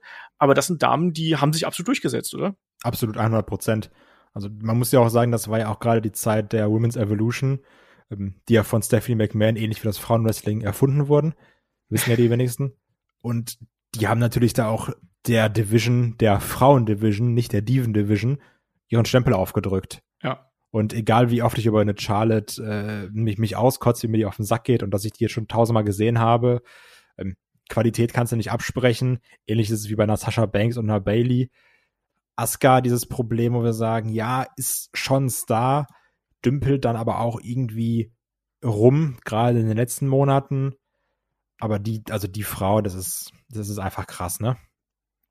Und spannend, äh, wenn wir jetzt hier von den Four Horsewomen reden. Ich wollte es gerade sagen, ich, dachte, ich, ich war gerade so, stimmt, die war nicht mal Champion. genau, äh, Nee, war Becky Lynch. Kamera da. Becky Lynch war äh, niemals NXT-Champion und ist im Endeffekt der größte Star von den Namen, die wir jetzt genannt haben. Würde ich jetzt mal so ganz keck behaupten, oder David? Nein, der größte Charlotte. Also an, an, an glaube ich, die Anzahl der Titel, äh, da kommt, glaube ich, keiner ran.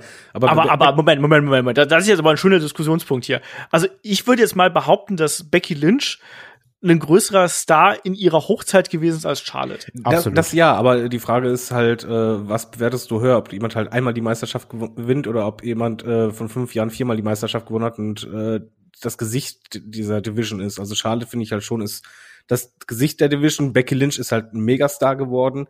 Was mich da auch sehr gefreut hatte, weil als sie hochgezogen wurde, war sie ja auch eigentlich diejenige von denen, die am meisten unterm Radar flog. Ja. Sie war halt äh, irgendwie Beiwerk, beim Triple Threat war die halt dabei, als, als die Figuren gemacht wurden. Äh, von diesem Triple Threat Match wurden zwei gemacht, ihre natürlich nicht.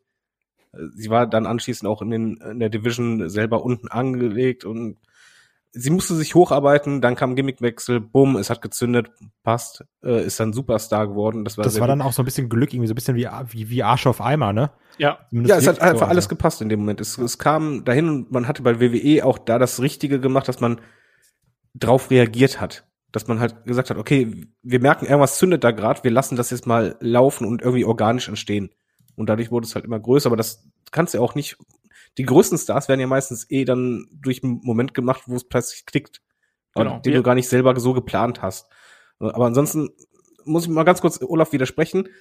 Die, die ersten, die jetzt alle aufgezählt wurden, die wurden halt im Main Roster auch Stars, die etabliert ohne Ende, was auch mitunter daran liegt, dass die Konkurrenz halt mit der Division natürlich viel nied äh, ja, niedriger, schlechter, geringer war, weil äh, mal ehrlich, im, im Ring, wenn du eine Page, Charlotte, Sasha Banks, Bailey, damals noch AJ Lee, vielleicht als Pendant hattest, oder Becky Lynch, ist auch Asuka, wenn dann Natalia daneben setzt oder halt damals die Bella Twins und so, das war ja auch nix. Da entsprechend Zeit hatten diese Frauen auch sich zu entwickeln und das äh, einen Fokus auf sich, sich zu haben. Aber dann kam eigentlich eigentlich dieselbe Entwicklung in meinen Augen ja. wie bei den Männern bei NXT, dass danach die äh, Championesses oder Titelträgerinnen äh, es genauso schwer hatten wieder. Da ja. kam man halt hoch, äh, die, die, Frauen hatten sich dort etabliert, der Main, was, äh, der Main Event war im Grunde genommen bei den Frauen schon abgeklärt. Und dann hast du halt NXT Champion, äh, also Titelträgerinnen, die hochkamen und einfach nicht gezündet haben. Ja, das ist nämlich äh, auch das, was, was man hier wirklich äh, sehen kann. Zugleich sind dann aber eben auch äh, Damen hochgekommen, die ähm, auch ohne NXT Title Run gut funktioniert haben. Und da nenne ich einfach hier eine Alexa Bliss, die ein Jahr nach den äh, Four Horsewomen quasi hochgezogen worden ist. Aber wenn wir jetzt nach den Champions gehen, dann haben wir eben danach Ember Moon, Shayna Baszler und äh, Kyrie Sane, dann nochmal Shayna Baszler. Aber äh, ja, äh, auch da bei, bei äh, Ember ist nie in meinen Augen im Main Roster wirklich angekommen. Nee. Shayna Baszler, da hat man die Chance vertan, auch gerade im Match gegen ähm, gegen Becky Lynch bei WrestleMania im vergangenen Jahr hat, hat man es nicht geschafft. Vampir und äh, Kyrie Sane, bitte? Vampir Basler. genau. Und bei Kyrie Sane, ja, da ist eine tolle Wrestlerin, zweifellos. Aber ich finde das Tag Team, was sie mit ähm, Asuka gehabt hat, äh, das fand ich dann doch äh, äh, recht unterhaltsam. Aber klar, sie wäre zu höheren Berufen gewesen. Da bin ich komplett dabei. So. Kai, möchtest du was zu den Damen hier sagen? Shayna Baszler ist eigentlich wirklich, wie du gesagt hast, eine Frau, die sich wirklich stark entwickelt hat und jetzt wieder dabei ist, sich so ein bisschen zurückzuentwickeln. Ja. Äh, schade. Kyrie Sane hat mir nie wirklich was gegeben, bin ich ganz ehrlich. Der Elbow war krass, aber der Rest war mir persönlich immer egal. Und Emma Moon ist es so, wie du gesagt hast. Da, weiß nicht, ich finde die Frau super. Ich, ich mag die irgendwie, aber auch jetzt in einem Tech-Team mit Shotzi Blackheart, das gibt mir nicht wirklich viel. Und also irgendwie, für mich persönlich hatte die damals was, aber das hat sie jetzt verloren. Ja. Ja, ich weiß genau, was du meinst. Ja, es ist, es ist leider so. Also da hat's, hat sehr vieles nicht gepasst und das ist auch eigentlich eine spannende Entwicklung, wenn man das mal so sieht, weil ich sehe das tatsächlich äh, äh, ähnlich. Und wenn wir dann noch auf die anderen Namen schauen, die von NXT hochgekommen sind, auch das ist wiederum recht spannend. Also wir haben natürlich noch ähm, Nia Jax, auch die war bei NXT. Mm. Ja, muss man, muss man nennen. Und die ist eben auch sehr präsent natürlich. Auch sehr erfolgreich, ne? Ja. Carmella, nicht die beste Wrestlerin, aber hat inzwischen auch ihre äh, Rolle immer wieder gefunden irgendwo. Erst an der Seite von ähm, Enzo und Big Cass, jetzt später dann eben in dieser Femme Fatale Rolle. Hat sich auch verbessert, auch wenn sie jetzt nie die aller, allerbeste Wrestlerin werden wird. Aber die hat einen Look, die hat einen Gimmick und das verkörpert sie ähm, da eigentlich ganz gut. Alexa Bliss habe ich schon angesprochen. Die glaube ich inzwischen auch, also so ein bisschen nicht, also auch ganz, ganz on top ist. Also da baut man eine, eine ganze große Geschichte um sie herum auf und auch die entsprechenden Storylines gehabt hat, oder? Opfert man vielleicht sogar den Fiend für, ist doch spitze. Nein, aber Alexa Bliss hat auf jeden Fall sich auch selber entwickelt. Ja. Als sie anfangs debütiert hatte im Main Roster, war die auch im Ring nicht so mega, aber sie hat halt wirklich, das ist eine der Wrestlerinnen, wo du wirklich merkst, Jahr um Jahr, das ist so vergleichbar ein bisschen für, für mich wie mit The Miss, wo das Gefühl hast, da geht's irgendwie immer weiter, immer weiter und äh, sie, sie arbeitet, glaube ich, einfach auch extrem an sich. Ich Sie finde, versucht halt nie stehen zu bleiben. bei, bei ähm, Bliss merkst du ein bisschen mehr, ich, ich würde sie eher so in Richtung mit einem Elias vergleichen, weil ich finde, im Ring war sie immer oder ist sie immer noch limitiert, hat aber ganz, ganz viel mit ihrem Charisma überspielt. Das, was ein Elias nie geschafft hat. Meiner Meinung nach. Ja, aber sie Ja. Miss war zum Beispiel anfangs auch mega limitiert und ich finde, Alexa Bliss Matches konntest du dir im Verlauf, wenn du die mit den ersten vergleichst, da kam immer mehr Spannung mit rein. Natürlich, sie wird nie die beste Wrestlerin sein, aber was sie halt mittlerweile kann, ist einfach Spannung aufbauen und Stories erzählen und unterhalten. Und ich glaube, das ist halt wichtig. aber halt weniger durch gutes Wrestling. Ja, das Muss muss, ja ja auch nicht zwangsläufig sein. Nein, natürlich, aber also ich sag, das schafft Mhm. halt ein The Miz auch mittlerweile mit irgendwie vernünftigen Matches. Und ich finde, Alexa Bliss Matches sind halt eher so, yo, da, Ja, geht. Fanboy. Also, ne, das ist, ich finde halt die Matches von ihr nicht schlecht. Da gibt es in, in der Division deutlich andere Matches, wo ich denke, boah, nee. Genau. Und das ist wahr. Also wir haben ja auch Nia Jax in der Division. oder oder wir hatten auch äh, bis vor kurzem noch äh, Billy Kay. Auch die war da. Ähm, Lacey Evans. Auch die war vorher mal bei NXT, auch da, aber nicht die prägenden Rollen. Peyton Royce natürlich auch. Und glaub, Peyton Royce ist von den Damen, die jetzt äh, zuletzt gegangen worden sind. Da waren ja so äh, einige dabei. Ähm, äh, Chelsea Green war ja auch noch zum Beispiel mit dabei. Ähm, ja, war da auf jeden Fall der Name, der vielleicht noch am meisten Hoffnung gemacht hat, dass man aus ihr da mehr machen würde. Aber da hier sind wir auf jeden Fall, glaube ich, relativ fix durch, was die, was die Damennamen angeht. Wir haben natürlich dann noch eine Rhea Ripley, die jetzt kürzlich äh, ihr Rehdebüt gefeiert hat und da sich auch gleich den Titel geholt hat. Und Kai, ich glaube, das war jetzt auch keine Überraschung, weil man hat es ja schon probiert. Man hat die Geschichte mit äh, Charlotte ähm, dann eben gehabt äh, im vergangenen Jahr äh, mit, dem, mit der Niederlage bei WrestleMania, wo alle gesagt haben, mein Gott, why, warum? Und dann war Rhea Ripley erstmal so ein bisschen unten und jetzt hat man es dann eben endgültig geschafft, sie da quasi zu etablieren und da einzuführen. Ich glaube, das ist schon okay. Ich wollte gerade sagen, dass man dieses Jahr ähm, das korrigiert hat, was man letztes Jahr falsch gemacht hat. Ja. Dann ist mir aufgefallen, geht's so, weil das Match zwischen Rhea Ripley und Charlotte steht ja noch an. Und ich kann mir vorstellen, ich habe eine gewisse Befürchtung in mir drin, Mhm. wo ich sage, vielleicht passiert's, dass dann doch wieder der äh, Charlotte-Hammer zuschlägt. Das ist möglich. Ich finde auch bei Rhea Ripley müssen wir noch abwarten. Weil dann ist da, Also da der, der Start war gut, aber Genau. Da ist noch nichts Äh, etabliert. Genau, du weißt nicht, wie, wie sch- schnell man die Lust verliert oder ob, ob es da halt auch keine Weiterentwicklung gibt, weil es war nur ein Startschuss. Das Entscheidende wird sein, ob sie halt äh, wirklich auch Stories erzählen kann und die- Spannung halten, Big Time Feeling und dann halt auch sich etablieren kann. Das wird Aber- natürlich die Frage sein. Aber für den Moment, Darf ich die Überleitung machen? Ja, mach die Überleitung, komm. Äh, Wo du gerade Peyton Royce äh, genannt hattest, äh, da kommen wir nämlich jetzt zum mega, ein, einen der mega Probleme, die die Tech-Teams nämlich haben, äh, die von NXT hochkommen. Und nicht nur die, die bei NXT hochkommen, sondern generell bei WWE. Man hat nämlich immer die tolle Idee, wenn wir ein Tech-Team haben, was funktioniert, splitten wir es. Ähm, einmal ganz kurz noch, vielleicht haben wir noch so eine Schnellschussrunde mit Frauen, die wir vielleicht hatten. Ach so, ja. Ähm, Gibt's da noch da, viele? da sind halt Vor, auch Vorsicht mit der Wortwahl, Kai. Ja, wenn ihr so versaut denkt, ihr perversen alten Männer. Ähm, weil da hatten wir ja auch noch ganz viele dabei, die irgendwie da waren und dann sogar auch ganz schnell wieder weg. Ähm, Eva Marie, die auch Oh jetzt ja. irgendwie gefühlt seit acht Jahren wieder zurückkommen soll. Äh, wer immer noch da ist, ey, keine Ahnung, warum. Böse gesagt, Dana Brooke. Die zwar Ja. irgendwie so einen gewissen Look hat, aber auch nicht wirklich viel mitbringt, meiner Meinung nach. Aber, aber sie hat Aber sich bei auch ihr- verbessert. Ja, ich das wollte auch sagen, ich glaube, bei ihr habe ich das Gefühl, sie ist so ein Workhouse. Ein Horse. Workhouse, Entschuldigung.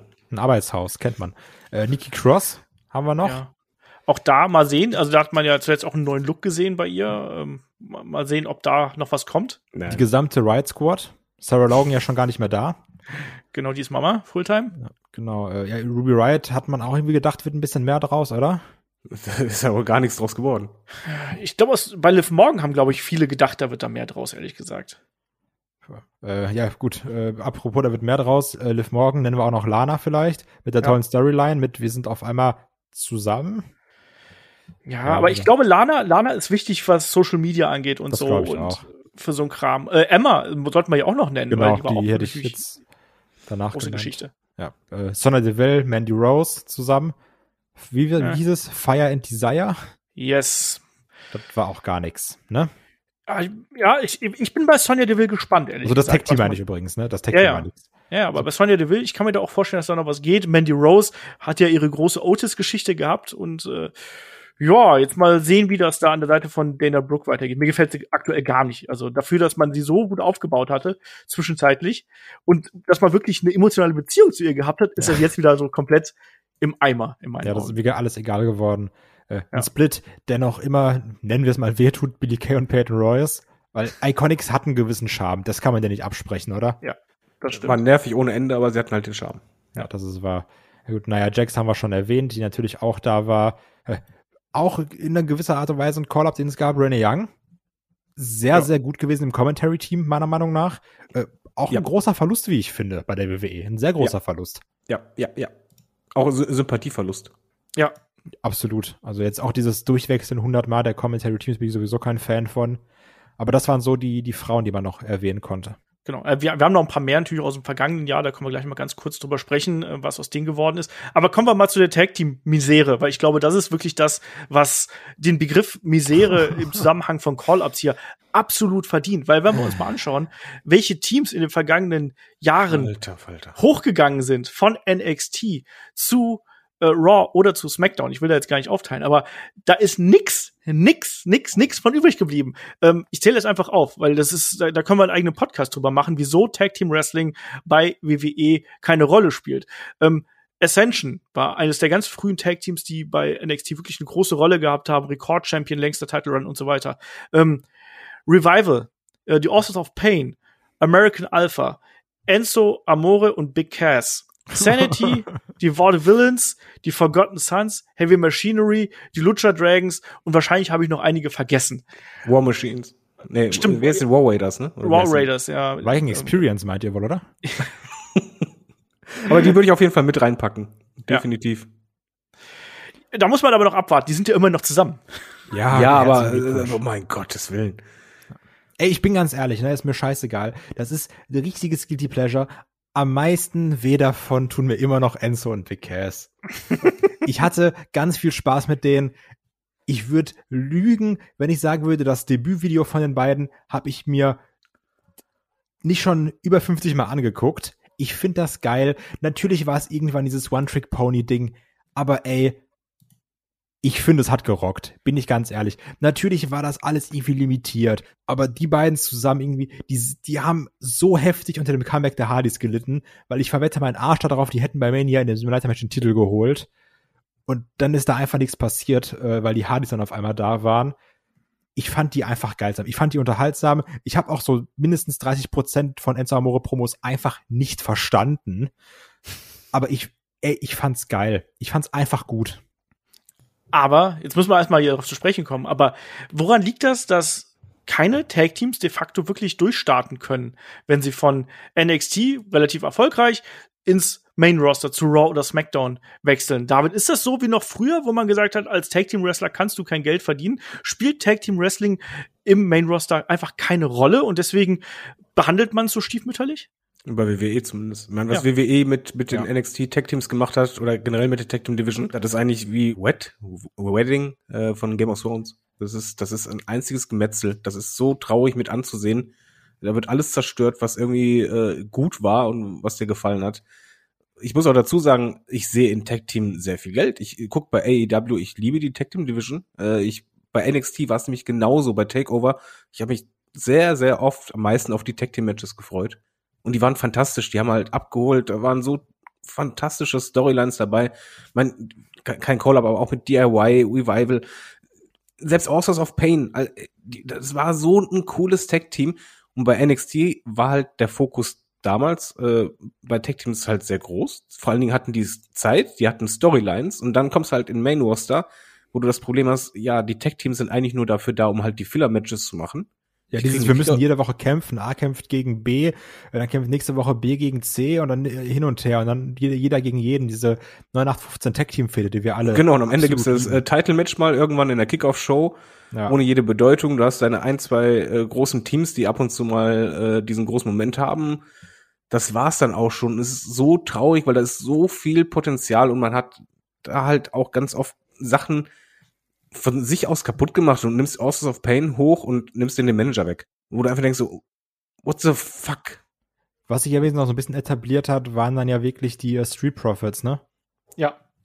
Ja, natürlich, aber äh, es ist halt, wenn du die Anzahl Ja, klar, siehst und auch von, vom Standing, du hast auch, mein Revival kommen hoch als absolutes äh, Beast-Team, was zerstört ohne Ende und werden eine Comedy-Nummer. Du hast American Alpha, die halt so viel Talent haben und die werden dann gesplittet und reduziert darauf, dass einer ein bisschen kleiner ist. Ähm, Und der andere, der Sohn von Kurt Angle. ja, Enzo, Enzo und Kess werden auch gesplittet und das, das zieht sich ja durch. Ich meine, die Teams, die halt hochkommen, entweder wenn die komplett fallen gelassen oder du, du splittest die, weil halt einfach diese Division im Main Roster keine Storylines haben oder so gut wie keine. Vielleicht ein, zwei Teams dann mal, aber sonst einfach, da ist nichts dahinter. Oder du nimmst die äh, Viking Raiders, äh, nimmst den halt beim Call-Up ihr War, also ihr Kriegruf raus, der bei, den, bei der Crowd super funktioniert hat setzt die halt ein, ohne irgendwie eine Story oder sonst was, sondern einfach nur immer das, was Kai sagt. Du hast nur diese random Matches von Tag Teams.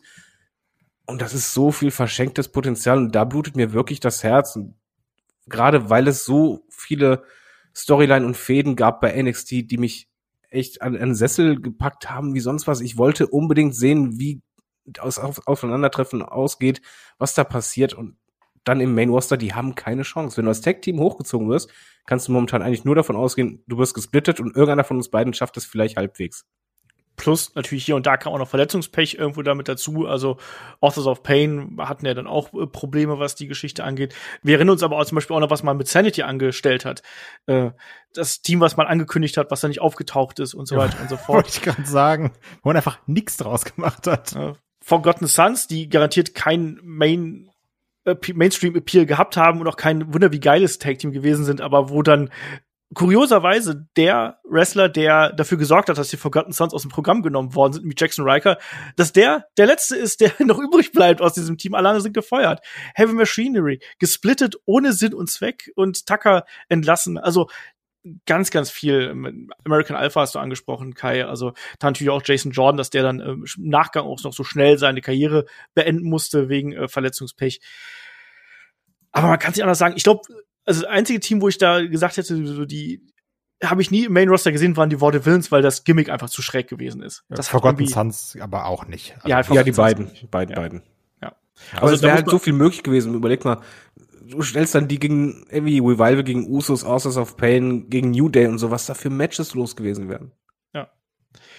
Das ist so. Aber man muss natürlich an der Stelle auch nochmal sagen, nicht jeder ähm, Wrestler, der von NXT hochkommt, kann Main Eventer werden. Das haben wir, glaube ich, jetzt auch schon gesagt. Es ist einfach so, dass da manche Call-Ups wurden auch vorschnell getätigt, um äh, das Roster aufzufüllen, um vielleicht einfach eine Überraschung zu bringen und so weiter und so fort. Und das ist eben auch was, was wir hier nochmal anmerken müssen. Also auch bei den Tag-Teams, da wird nicht jedes Tag-Team wer da prädestiniert für die großen Geschichten gewesen. Aber ja, das sind so ein bisschen die Entwicklungen, die wir hier äh, nehmen können. Und wenn wir jetzt ins vergangene Jahr schauen, also wir haben jetzt äh, über Keith Lee haben wir schon so ein bisschen gesprochen, dass wir es nicht so genau wissen. Aber wenn wir jetzt schauen, wer im vergangenen Jahr hochgezogen worden ist, das war jetzt ja nicht so wirklich grandios, um es mal ganz vorsichtig auszudrücken. Also wir haben eine Chelsea Green gehabt, die ist inzwischen entlassen worden. Wir haben Daba Kato, den wir bei Raw Underground der? gesehen haben. Wie, wie heißt Äh, der? General Aziz heißt er jetzt. Commander Aziz. Äh, Commander Aziz. Ich hab's nicht so mit Rängen. Nicht mit den Commander. Nicht mit dem Commander, genau. Ähm, ja, Riddick Moss, der hat sich kurze Zeit später verletzt. Die Forgotten Sons haben wir gerade schon gehabt. Ey, Ähm, wurden vergessen. Genau. Äh, Angel Garza. Hm. Auch Riddle. komisch. Also Immerhin ganz noch. kurz, äh, Gaza, da, ich habe es ja vorhin schon bei, bei Andrade gesagt, in dem sehe ich wirklich was. Der hat ein gewisses Charisma, aber irgendwie reicht's dann doch nur, dass er sich jetzt an Nia Jax ranmacht. Das ist auch ganz grauenvoll. Das, Ja, ist, das ist auch, ein Fremdschämen, ey. das ist auch ganz grauenvoll. Ähm, Omus haben wir natürlich noch. Äh, Den haben wir nie bei NXT wirklich gesehen, aber äh, hat da ja beim Performance Center trainiert und äh, hat da zumindest auch gewrestelt. Äh, der passt jetzt ganz gut an die Seite von AJ Styles. Und natürlich das gesamte Konglomerat um Retribution oder wie sie auch immer jetzt in Zukunft heißen werden. Also ähm, Mia Yim, Shane Thorne, Dio Madden, Dominik Dajakovic. Auch da, also zumindest mit Dio Madden und Dominik Dajakovic, Kai versucht man jetzt ja offensichtlich ein bisschen was und ich bin da sehr gespannt drauf, äh, ob wir jetzt auch quasi eine Wiedergeburt äh, dieser äh, ja, Comic-Gestalten äh, Mace und T-Bar hier sehen. Ja, ich glaube, gerade an diesen Namen hier zeigt sich relativ gut, dass manche Call-Ups auch nur dazu da sind, um irgendwelche Rollen auszufüllen. Das ist nicht jeder, der, da wird nicht jeder zum Star oder sowas. Ähm, jetzt alle Namen, die du genannt hast, wir, wir, da wissen wir alle, das werden keine Main Eventer, die werden irgendwo maximal mittelmäßig, bin ich ganz ehrlich. Also ein Shane Thorne, den sehe ich auch spätestens in fünf Wochen wieder nirgendwo. Eine Mia Yim könnte noch irgendwie eine, eine Women's Division bereichern. Ein Dio Madden ist ehrlich gesagt auch egal. Der wird jetzt zusammen mit Dijakovic seine Rolle spielen. Da ist noch ein Dijakovic der Einzige, der da irgendwie noch was reißen kann. Also, oder sehe ich das falsch? Ich kann Dio Madden im Ring nicht einschätzen. Ich finde Dominik Dijakovic, der ist ein guter, interessanter Wrestler, aber ich finde, der hat eben auch leider das Charisma von einem Stück Holz. Absolut. Und deswegen sind die beiden so als Brecher-Tag-Team schon ganz gut aufgehoben. Ich bin gespannt drauf, wie Dio Madden im Ring funktioniert, weil ich glaube, reden kann der, glaube ich, ganz gut. Das haben wir schon am Commentary gemerkt. Der war ja auch einfach mal Kommentator. Genau, der ist mal von Brock Lesnar zerstört. Wollte ich gerade sagen, wurde zerfetzt. Und hat Rache angekündigt übrigens. Gab es da nicht auch diesen coolen Moment, ähm, wo dann Joe einfach aufgestanden ist oder sowas? Ja. ja. Den lieben wir. Ja, und Shane Thorne, in dem sehe ich leider nicht viel. Ich glaube, der wird in der Midcard versacken, egal mit welchem Gimmick. Mia Yim. In der Undercard. Also, ja, ich wollte sagen, also Midcard ist aber nett gemeint. Ja. Ähm, Mia Yim, äh, Bereicherung für die Damendivision, bin ich dafür, wenn sie die Maske los wird und nicht epileptische Anfälle irgendwie vortäuscht. Ja. ja. Ansonsten haben wir, äh, was die 2020er äh, Call-Ups angeht, noch Riddle und Bianca Belair, David. Und Riddle ähm, hat zumindest jetzt sein, sein Gimmick gefunden, auch wenn es ein bisschen cartoony ist. Und Bianca Belair hat schon WrestleMania geheadlined. Ja, trotzdem, ich will jetzt nicht der Miesmacher sein, aber bei Riddle habe ich das Problem, dass sein Gimmick ihm halt komplett im Weg steht. Er hat zwar jetzt ein Gimmick, er kriegt dadurch auch TV-Zeit, aber es ist halt kein Gimmick, wodurch ich denke, dass jemand zu Hören berufen wird oder sich halt empfehlen kann für Hören. Dabei kann er halt viel, viel mehr. Ich finde, diese Reduzierung nur auf, auf Comedy, ich hoffe, das ändert sich halt. Also da will ich auf jeden Fall eine Entwicklung, aber was er auf jeden Fall hat, ist diese TV-Zeit und das ist Gold wert erstmal. Das ist etwas, was andere nicht haben und er wird halt prominenter jetzt eingesetzt, auch im Titelgeschehen, dass das, da geht was. Und ich hoffe, man sieht das auch entsprechend. Ich glaube es auch. Aber da muss man halt irgendwann mal diesen Gimmick ein bisschen wechseln. Bei Bianca Belair bin ich im Übrigen sehr skeptisch noch, ob sie sich dort halten kann weil ich finde, du hast ihr einen sehr großen Moment gegeben mit dem Rumble, dann WrestleMania noch großen Moment gegeben, Match war gut, aber was glaube ich auch ein paar Fragezeichen vielleicht hinterlassen könnte, ist der Aufbau dahin oder gerade die Promos, die, das Verhalten, ob sie halt wirklich schon jetzt so weit ist oder ob die nicht noch ein paar Jährchen braucht, um halt so sicher zu sein, dass sie halt Star-Appeal ausstrahlt, weil das fehlte mir zum Beispiel schon. Da habe ich ein bisschen Sorgen, dass es halt dieser Moment war, und sie ganz schnell wieder ein paar Reihen nach hinten rutschen muss. Ich, ich kann kein Miesmacher sein, aber ist halt einfach mein Gefühl gerade oder meine Sorge. Kai, wie siehst du das? Weil ich sehe es ganz ähnlich wie David. Ja, ich eigentlich auch. Muss aber auch sagen, ähm, bei einem Matt Riddle, wir haben ja auch in der Preview gesagt, wir wollen da irgendwie eine Charakterentwicklung haben. Ich wäre sogar bei einem Riddle schon froh, wenn man einfach von diesem Kiffer-Gimmick wegkommt und Riddle einfach allgemein dumm lustig sein lässt. Weil ja ich bin immer noch großer Fan von How Much Fish Could Bobby Fish Fry, Bobby Fish Could Fry Fish. Das mag ich immer noch sehr gerne. Das habe ich übrigens beim ersten Mal fehlerfrei gesagt, Leute. Das möchte ich ganz kurz anmerken. Und auch gerade dieses Tag Team mit Pete Dunne und Riddle, das war witzig. Das lag natürlich auch an der fantastischen Komik eines Pete Dunne, die er mit seinen Nicht-Reagieren mitbringt. Aber da steckt irgendwie Potenzial in dem Riddle. Ich möchte einfach nur vielleicht so, lass ein bisschen weg von diesem puren Stoner-Humor gehen und lass ihn irgendwie nochmal anders witzig sein, dann kann ich damit schon leben. Dann bin ich damit auch cool. Da muss der auch kein Main-Eventer werden, sondern irgendwie ein vernünftiger US-Champion, vernünftiger Mitkader, weil das ist ja auch immer dieses so, ja, aber mal bist du das, mal bist du so, dann darf irgendwie jeder Hinz und Kunz mal den äh, Midcard-Belt tragen. Ähm, wenn wir mit Riddle einen vernünftigen Mitkader haben, ist das vollkommen okay für mich und Bianca Belair sehe ich genauso wie David. Gut, Bianca Belair muss man, glaube ich, einfach abwarten. Auch gerade wenn wir wieder häufiger Publikum sehen.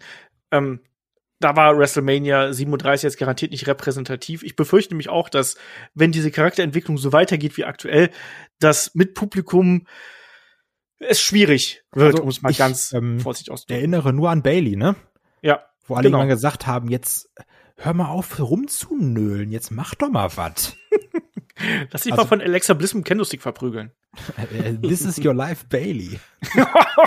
hey, ganz im Ernst, das ist fast genauso schlimm wie äh, Hello Ding Dong. Nee, Ding Dong Hello, so rum. Ja, das war fantastisch. Also, wir müssen eigentlich mal einen Podcast machen über so über die äh, schlimmsten Segmente der letzten fünf Jahre. Also, da steckt Potenzial drin. Also wie gesagt, This is Your Life, ähm, äh, The Old Day war auch fantastisch. Also, da, da haben wir äh, Bobby Sisters. Die, die Spinne im Käfig. Die Spinne im Käfig. Sami Zayn liest Inspirational Bobby Lashley Quotes vor von Instagram. Also, ey, könnten Podcast Meinst Revival, sein. die sich einpinkeln und äh, duschen? Oh Gott. Den Rückengrat. Ey, also können wir den Podcast bitte machen? Demnächst das Potenzial, meinst du? Also, der, der ist, also, allein schon die letzten fünf Jahre, das, boah, also, ja. Ja, kommen wir mal zurück zum Thema hier, weil wir können, das können wir jetzt auch langsam zum äh, Abschluss bringen, weil wir haben jetzt, glaube ich, so ganz gut hier eine Zusammenfassung ähm, gebracht. Also wir haben so ein bisschen drüber gesprochen, woran kann das hängen. Manchmal sind Wrestler zu früh hochgeholt worden, manchmal geht es dann auch eben auch darum, dass keine Stories geplant worden sind, manchmal kommen Verletzungen dazwischen, manchmal bricht durch die Verletzung auch eben das Vertrauen zum Office, wie wir es beispielsweise genannt haben. Also das können alles Probleme sein. Und im Endeffekt haben wir jetzt gefühlt, ich sag's mal, fünf Frauen und vielleicht fünf bis zehn Männer, die wirklich von NXT hochgekommen sind und eine große Rolle gespielt haben. Ähm, ist das vielleicht einfach dieses Prinzip, was da irgendwie vorherrscht? Also sprich, man wirft so viel wie möglich an die Wand und was kleben bleibt, ist gut und was runterfällt und dann irgendwann entlassen wird, das ist dann Pech. Muss man sich damit abfinden, dass auch Stars, die bei NXT gut funktionieren, äh, zwangsläufig nicht unbedingt die großen Namen im Main Roster sein können, weil einfach oh. dieser Ausschuss so extrem groß ist, David? Ich glaube nicht. Weil äh, es ist immer re relativ, wie man sieht. Es kann nicht aus jedem Call-Up ein Main-Eventer werden. Das möchte ich auch gar nicht. Ich finde, ein Wrestler kann auch eine sehr große und gute Rolle spielen, wenn er Mitkader ist. Und das fehlt mir halt oft eher, dass das Potenzial nicht im geringsten ausgeschöpft wird. Und ich glaube, das Hauptproblem ist weniger, also zum einen ist es natürlich die Menge an Wrestlern, die du halt reinballerst. Es, es kommen halt immer mehr, das Haifischbecken wird immer enger. Aber vor allen Dingen ist es, glaube ich, dieser Waiting und Zeitdruck. Du hast beim Main Roster, habe ich das Gefühl, wenn, wenn was nicht funktioniert, hast du ein riesiges Problem und dann wirst du halt schnell fallen gelassen, weil man hat nicht die Zeit, sich auf alle Zeit gleich, gleichmäßig zu konzentrieren Mhm. Sondern dann musst du irgendwie wieder reinkommen, dass die Booker sich Zeit nehmen und mit dir halt eine Idee ausarbeiten oder für dich eine Idee haben. Wir lesen auch ganz oft bei den äh, News Sheets von wegen, ja, die Booker haben gerade keine Idee für denjenigen. Deswegen sieht man den gerade nicht oder deswegen wurde ein Gimmick fallen gelassen oder so. Man hatte keinen weiteren Plan. Und ich glaube, das ist eher das, das Hauptproblem, dass du, wenn du nicht gleich funktionierst, ganz schnell das Interesse verloren geht und halt auch einfach durch den Zeitfaktor oder durch die Menge es halt schwierig ist, da wieder reinzurutschen. Ich finde, ähm, dass eigentlich, das ist eine perfekte Zusammen, also eigentlich, dass ja beides stimmt, weil durch dieses Problem, was David ja nennt, ähm, mit diesem, es wird immer gewechselt, also wie oft haben wir auch das Booker-Team gewechselt wird, auf einmal ist Paul Heyman dafür zuständig, dann ist wieder, äh, wie heißt nochmal der eine von dem Podcast, den Olaf immer hört? Bruce Pritchard. Der, Bruce Pritchard ist auf einmal dafür zuständig. Dann gibt's wieder das Booker-Team, dann ist es auch mal wieder der Head of irgendwas. Und dann denke ich mir wieder irgendeinen Corporate-Namen aus kein Wunder, dass da nichts klappt, dass da nichts mal vernünftig aufgebaut wird. Weil es wird ausprobiert für vier, für vier Wochen, klappt nicht, ah, okay, weiter. Und dadurch bleibst du letztendlich nur bei diesem Prinzip, wir schmeißen alles an der Wand und was kleben bleibt, nehmen wir irgendwie mit. Das, also das zeigt sich ja überall. Ne? Also ähm, guck, guck dir, guck dir eine fantastische Schalke-Mannschaft an mit irgendwie 18 Trainern in, in einer Saison. Klar, dass da keine Spielidee entwickelt wird. Und das ist hier äh, nicht ähnlich. Es war doch noch, Paul Heyman sieht irgendwie Potenzial in, in Buddy Murphy und in Apollo Crews und will den und den aufbauen. Dann passiert wieder sechs Wochen nix. Dann heißt es, ja, Paul Heyman, weiß ich nicht, mach mal hier, geh mal Roman Reigns und jetzt du, mach du mal Booking. Das, das sind auch, glaube ich, ganz, ganz krasse Probleme. Ich finde es auch erstaunlich, ehrlich gesagt, dass nicht oder dass sehr wenige Glückstreffer dabei sind. Also Becky Lynch würde ich mal als einen Glückstreffer bezeichnen. Daniel also Bryan. wo man dann auch wirklich mit dem Flow gegangen ist, aber es sind sehr wenige von diesen, oh, guck mal, und wir gehen da einfach mal mit, sondern gerade bei den Männern hat man dann eher das Gefühl, dass man lieber auf Sicherheit geht, anstatt äh, Risiken einzugehen. Wir haben es bei Rusev gesehen, wir haben es mit Kevin Owens gesehen und bei ganz vielen anderen, wo man eben die Chance nicht nutzt, diesen Trigger zu ziehen. Es sei denn, man hat das eigentlich schon im Vorfeld bereits von langer Hand geplant gehabt, wie jetzt bei einem Seth Rollins zum Beispiel oder bei Drew McIntyre. Da hat man ja wirklich das Gefühl gehabt, so okay, da steckt ein Plan hinter, da steckt eine Charakterprogression hinter, da wollen wir hin. Der ähm, Fiend war ein Glücksgriff, oder? Irgendwie. Ja, Damit hat aber das, keiner so gerechnet. Also, dass jetzt ein Bray Wyatt noch mal so kommt. Aber das ist schon ein Gl- Glücksgriff mit sehr viel Planung und mit sehr viel äh, Willen auch, dass das groß wird, oder? Also zu, zudem hatte Bray Wyatt ja auch ein gewisses Standing. Also er Ja, war, war ja wirklich auch so äh, schon etabliert, dass du halt weißt, okay, er kann auch Ideen zu den Bookern bringen. Aber Ja, wenn du halt zum ja Beispiel ähm, Alistair Black nimmst oder so, der kommt hoch, funktioniert halt nicht direkt. Und da wird halt nicht gesagt, okay, wir, wir stecken jetzt irgendwie Zeit rein, äh, wollen das anders ausarbeiten, wir versuchen jetzt, wir packen da eine Story hinter, sondern einfach, nee, du musst einfach von dir aus funktionieren. Genauso wie Rico- Ricochet oder sonst was, du packst halt sehr viel Wrestler rein. Du musst für dich funktionieren, wenn du es nicht schaffst, liegt es an dir. Und Das stimmt. nicht an uns. So habe ich manchmal halt das, das Gefühl. Und ähm, ja, manchmal, genau was Olaf sagt, ich finde auch manchmal fehlt dieser Mut zu sagen, da passiert gerade was, was wir nicht unter Kontrolle haben, was wir vielleicht auch nicht so geplant haben. Und wir, wir reiten mal auf dieser Welle mit. Also wenn du Rusev Day nimmst, einfach, man hätte auf dieser Welle zum Beispiel auch reiten können, hat's nicht gemacht. Und das hast halt öfters mal dieses Gefühl von, okay, irgendwie, es, es entsteht gerade was, aber wir, wir nehmen diese Welle nicht mit und sei es halt sowas, es ist nicht NXT, aber was Banales wie Cesaro-Section, was aufgebaut wird, und du nimmst das nicht mit. Auch ein Problem, was wir haben, das- haben wir sogar erst im letzten Jahr angesprochen, Olaf und ich in mehreren Reviews, wo es darum geht, dass Leute von NXT hochgeholt werden, weil sie da irgendwie cool sind und funktionieren, aber die haben letztendlich schon bei NXT kein wirkliches Gimmick. Und da kann man auch einen Keith Lee nennen. Und das gleiche Problem ist auch bei einem Ricochet, wo man dann sagt, ja, ist cool, mag ich, hat irgendwas, aber keine Ahnung, was der mir sagen will. Genau, ich Ja. baue das nicht weiter aus. Das Genau. ist ja es auch ist, so. es ist ja auch ein anderes Publikum. Du kannst nicht sagen, hör mal, bei NXT, das Publikum geht so mit, jetzt packen wir eins zu eins den so rein, ohne jede Veränderung. Es wird auch bei Main Roster funktionieren. Nee. So ist das. So. Wollt ihr noch was ergänzen? Ansonsten würde ich sagen, wir kommen noch zu ein paar Fragen. Weil Ja, Hauptsache einfach mehr Charlotte, ganz ehrlich. ja, ein paar Champion Belts müssen da nur hin. demnächst äh, Cruiserweight Belt bei Charlotte. Zurück zu NXT und Cruiserweight Belt. Genau. So, ab die Post. So, und damit würde ich dann sagen, kommen wir aber dann zu den Fragen. Fragen schickt ihr an fragen.headlock.de oder ihr kommt ganz einfach auf unseren Discord-Channel. Ähm, da geht's nämlich wirklich mit am schnellsten und dann äh, könnt ihr einfach unter dem Hashtag AskHeadlock einfach Fragen stellen und wir bauen die dann hier im Podcast ein. Ansonsten, wie gesagt, äh, fragen.headlock.de, Facebook, Twitter, Instagram, ähm, überall da, wo ihr uns erreichen könnt, schickt uns da gerne Fragen zu und wenn ihr mögt, unterstützt uns natürlich auch gerne auf Patreon und auf Steady. Aber jetzt an der Stelle ähm, legen wir mal los, weil der Eve hat uns hier per Mail angeschrieben, der ist nämlich auch Supporter und hat aber trotzdem gesagt, Mensch, äh, ich höre euren Podcast total gerne, aber ihr benutzt mal Fachbegriffe und erklärt doch mal ein paar Fachbegriffe, die häufiger auftauchen. Das wäre zum einen äh, die Attitude Error, das Cinematic Match, Heel und Babyface. Was bedeutet das denn? David, Attitude Error ist natürlich deine Baustelle. Ja, und ich weiß eigentlich nicht übersetzt, was es heißt. also du hast halt eine Attitüde, ja. Äh, es war die Zeit im Wrestling bei WWF äh, zwischen 97 und 2002, meine ich. Eins. Äh, 2001, ähm, wo das Programm eine Neuausrichtung hatte. Vorher war das sehr comichaft und dort hat man dann halt gesagt, nee, äh, wir machen das jetzt erwachsenenorientiert. Äh, da gab's halt die äh, Promo von Vince nach dem Motto, es gibt keinen Good Guy gegen Bad Guy, sondern halt, es gibt auch Grautöne. Es gab äh, Adult Content, äh, sprich ähm, ein bisschen mehr Sex, ein bisschen sehr viel, ähm, auch mehr Gewalt. Also generell eine erwachsenere, härtere Ausrichtung, ähm, unberechenbarer quasi. Genau. Es war einfach eine, eine dieser berüchtigten Ähren, die man hier eben ausgerufen hat. Also wir hatten davor die äh, diese etwas comichafte, kindliche Ära, die New Generation, die wir dann ja da gehabt haben, mit Leuten wie Bret Hart zum Beispiel an der Speerspitze. Dann hast du es richtig gesagt, David. Ähm, Vince McMahon hat eine große Promo gehalten im Zuge eigentlich dieser Wandlung, die ähm, die WWF damals durchgemacht hat. Das war Ende 2000, äh, Ende 1997, wo es eben diese Promo gegeben hat, ähm, wo äh, er eben eine Neuausrichtung angekündigt hat. Und danach wurde es härter, es gab erwachsenere Geschichten, äh, die Sache mit Austin und McMahon im Mittelpunkt. Ähm, es gab auch mehr Gewalt, mehr Sex und all das. Sprich, das ist der äh, eine Punkt. Und dann, ich habe gerade mich so ein bisschen abgewürgt hier 2002, 2001. Also 2002 ist dann schon eher so der Übergang Richtung Ruthless Aggression und 2001 eigentlich mit dem Monday Night War, da endet so ein bisschen die Attitude Era und geht dann eben ähm, in Ruthless Aggression über.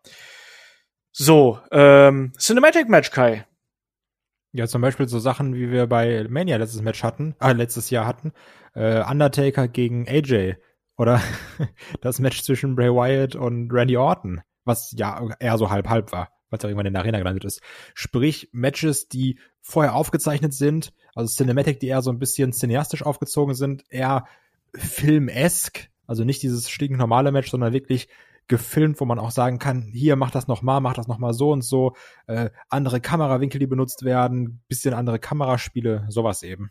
Genau, teilweise auch mit mehr Effekten, andere Ausleuchtungen und all dem, was irgendwie eher zu so einer, es ist eigentlich so eine äh, es ist ein Film. Es ist ein Film. Ich wollte gerade sagen, es ist eigentlich ein, geskript, ein, ein noch stärker geskriptetes Wrestling-Match, weil es noch viel, viel stärker überarbeitet wird als ähm, normale Wrestling-Matches irgendwie, die zwar abgesprochen sind, aber die ja dann trotzdem irgendwo live ablaufen. Hier wird bearbeitet, es wird gefilmt, es werden äh, es gibt einfach ein Drehbuch, also ganz klassisches großes Drehbuch, wonach äh, gehandelt wird und deswegen auch Cinematic Match. Und David Wer es äh, noch nicht gesehen hat, äh, unbedingt bei AEW das Sting Cinematic Match sehen. Genau, Sting Darby richtig, Allen richtig gegen gut. Team Taz von Revolution. Ähm, Heel und Face, David. Äh, Bösewicht und, und äh, der, Gute der Gute. Im Grunde genommen vergleichbar mit äh, Babyface ist eigentlich klassisch zu Superman. Ja. Also wirklich derjenige, der immer was Gutes will, der für die Armen und, und Schwachen kämpft und so weiter. Und Heel ist halt immer der Bösewicht, äh, der, der äh, Gegenspieler, der Feige oder der Hinterhältige. Genau. Der Fiesling genau das. Gut und böse hat man inzwischen klassisch nicht mehr so, aber äh, war so, was sind so typische Begriffe, die man da eben verwendet. Und wenn ein Charakter weder noch ist, David, dann ist es ein. Moment. Tweener. genau das.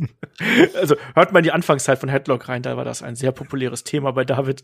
Immer so, Gefühlt war jeder ein Tweener. Samoa Joe war ein Tweener. Kevin Owens war ein Tweener. Alle Tweener.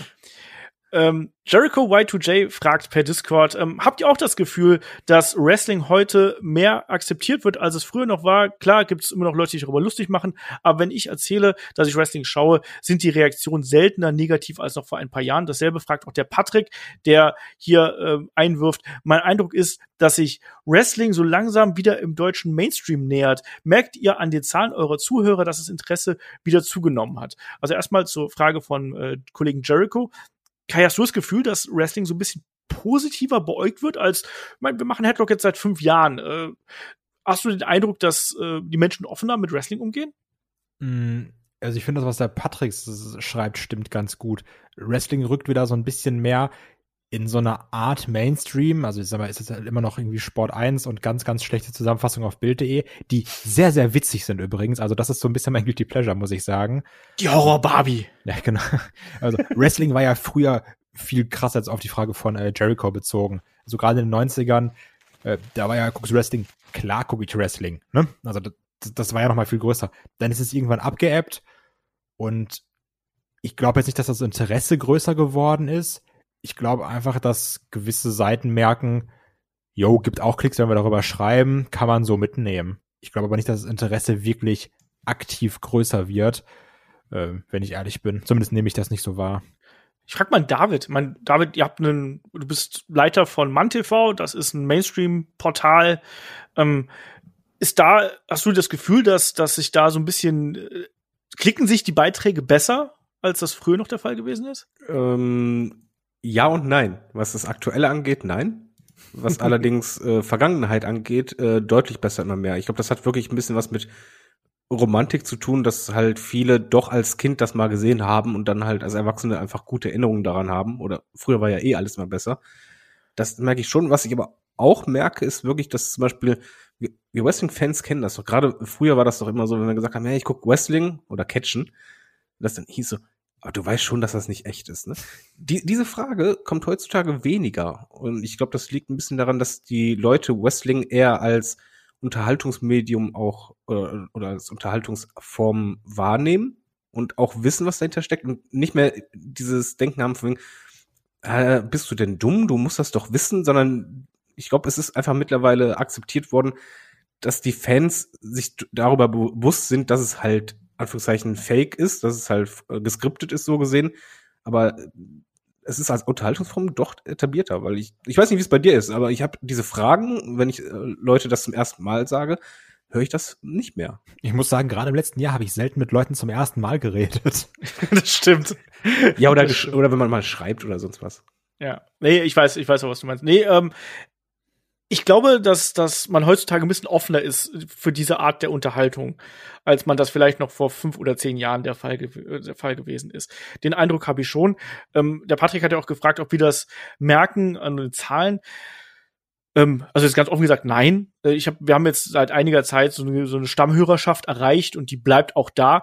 Ähm, ich merke natürlich, welche Podcasts sich besonders klicken und welche Podcasts sich äh, eher schlechter klicken. Sehr oft sind es äh, war das, was David sagt, äh, der, der Content mit etwas älterem Hintergrund, der ist da, der immer wieder gerne zieht. Unsere Personality-Podcasts ziehen besonders und da auch oft wirklich mit hohen Peaks. Das muss ich auch hier mal ganz klar dazu sagen. Also gerade wenn du äh, bestimmte äh, Wrestling-Namen, Wrestler irgendwie da mit einbaust, da hast du dann wirklich manchmal so Ausschläge, die deutlich über dem sind, was gerade auch der aktuelle Content da ähm, ange anspricht. Und ich glaube, da ist eben gerade jetzt aktuell diese Nostalgie, diese Retro-Welle, die immer noch da ist. Und speziell jetzt in der Lockdown-Phase haben, glaube ich, auch viele noch mal alte Events nachgeholt und wollten dann dazu auch noch mal was hören. Also äh, wenn ich mir da manchmal, ich habe heute noch per Zufall ist mir unser ähm, Podcast zu Hulk Hogan in die Timeline gespürt. Und der hat mittlerweile auf YouTube 6000 Klicks. Aber ich glaube, das liegt auch daran, früher, ich mein, das ist jetzt nicht negativ gemeint, aber früher hattest du halt diese absoluten Superstars, die über ja, allen schwebten. Selbst wie halt jetzt, ich würde sagen, der letzte war John Cena. Selbst ein Roman Reigns muss da auch erstmal hinkommen. Ich glaube ja. einfach, das ist der riesige Unterschied, was wir zum Beispiel auch haben im Mainstream bei MonTV. Es, es fehlt halt dieses absolute Face, wo halt jemand, der auch nicht viel mit Wrestling zu tun hat, den sofort erkennt. Ein Hulk Hogan, ein John Cena, kennt jeder Depp, selbst wenn er noch nie Wrestling geguckt hat, der weiß, das ist ein Wrestler. Mhm. Auch nur in die Orten. Mhm. Ja, nee. ja, halt, also du, du durch durch Meme durch Meme Content. Ja, ja, aber, aber nicht so das groß. Eine andere Zielgruppe als bei mir. Meine Zielgruppe ist ein bisschen älter, die sind nicht so nerdig. Ich glaube übrigens, dass der Hulk Hogan Podcast in erster Linie so äh, gut geklickt wird, weil David der Hulk Hogan nachgemacht hat. das ist durchaus möglich. Übrigens, der, der äh, am meisten gehörte Personality Podcast auf Spotify, kleiner Fun Fact, ist der über CM Punk Kai. Ja, super, das ist doch geil.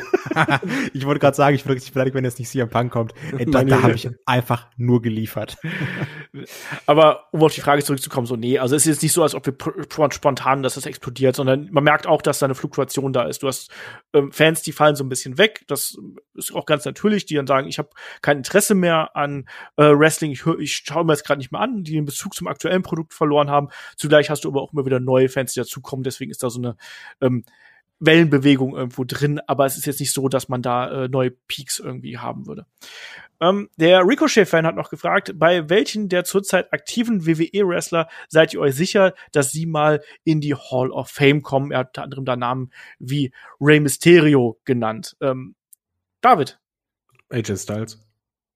Das ist so, so ein garantierter Name für mich. Aber da, werden, da, da sind ja viele dabei. Oder einfach äh, denkst, alles klar, wenn das mal vorbei ist, dann hören ja oben rein, Wendy Orton genauso zum Beispiel. Auch ein Boy Wyatt wird da irgendwann landen. Ich find's geil, dass niemand Roman Reigns sagt. Ja, ich wurde ja nicht gefragt. Ach, Entschuldigung, Moment, äh, Kai. Ich weiß doch, was Kai sagt. Ja, ich wollte auch gerade sagen, Roman Reigns natürlich, Seth, Seth Rollins natürlich, absolut. Äh, auch in The Miss 100% Hall of Famer.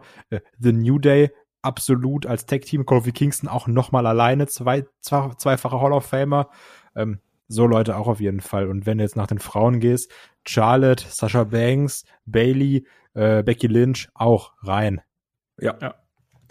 Sehe ich auch so. Ähm, Hollymaus fragt per Discord, ähm, wie sieht Wrestling eigentlich rechtlich aus? Wenn ich jemanden aus Versehen verletze, kann er mich dann ähm, rechtmäßig auf Schadenersatz verklagen? Ich glaube, der David hat sich dazu schon Gedanken gemacht.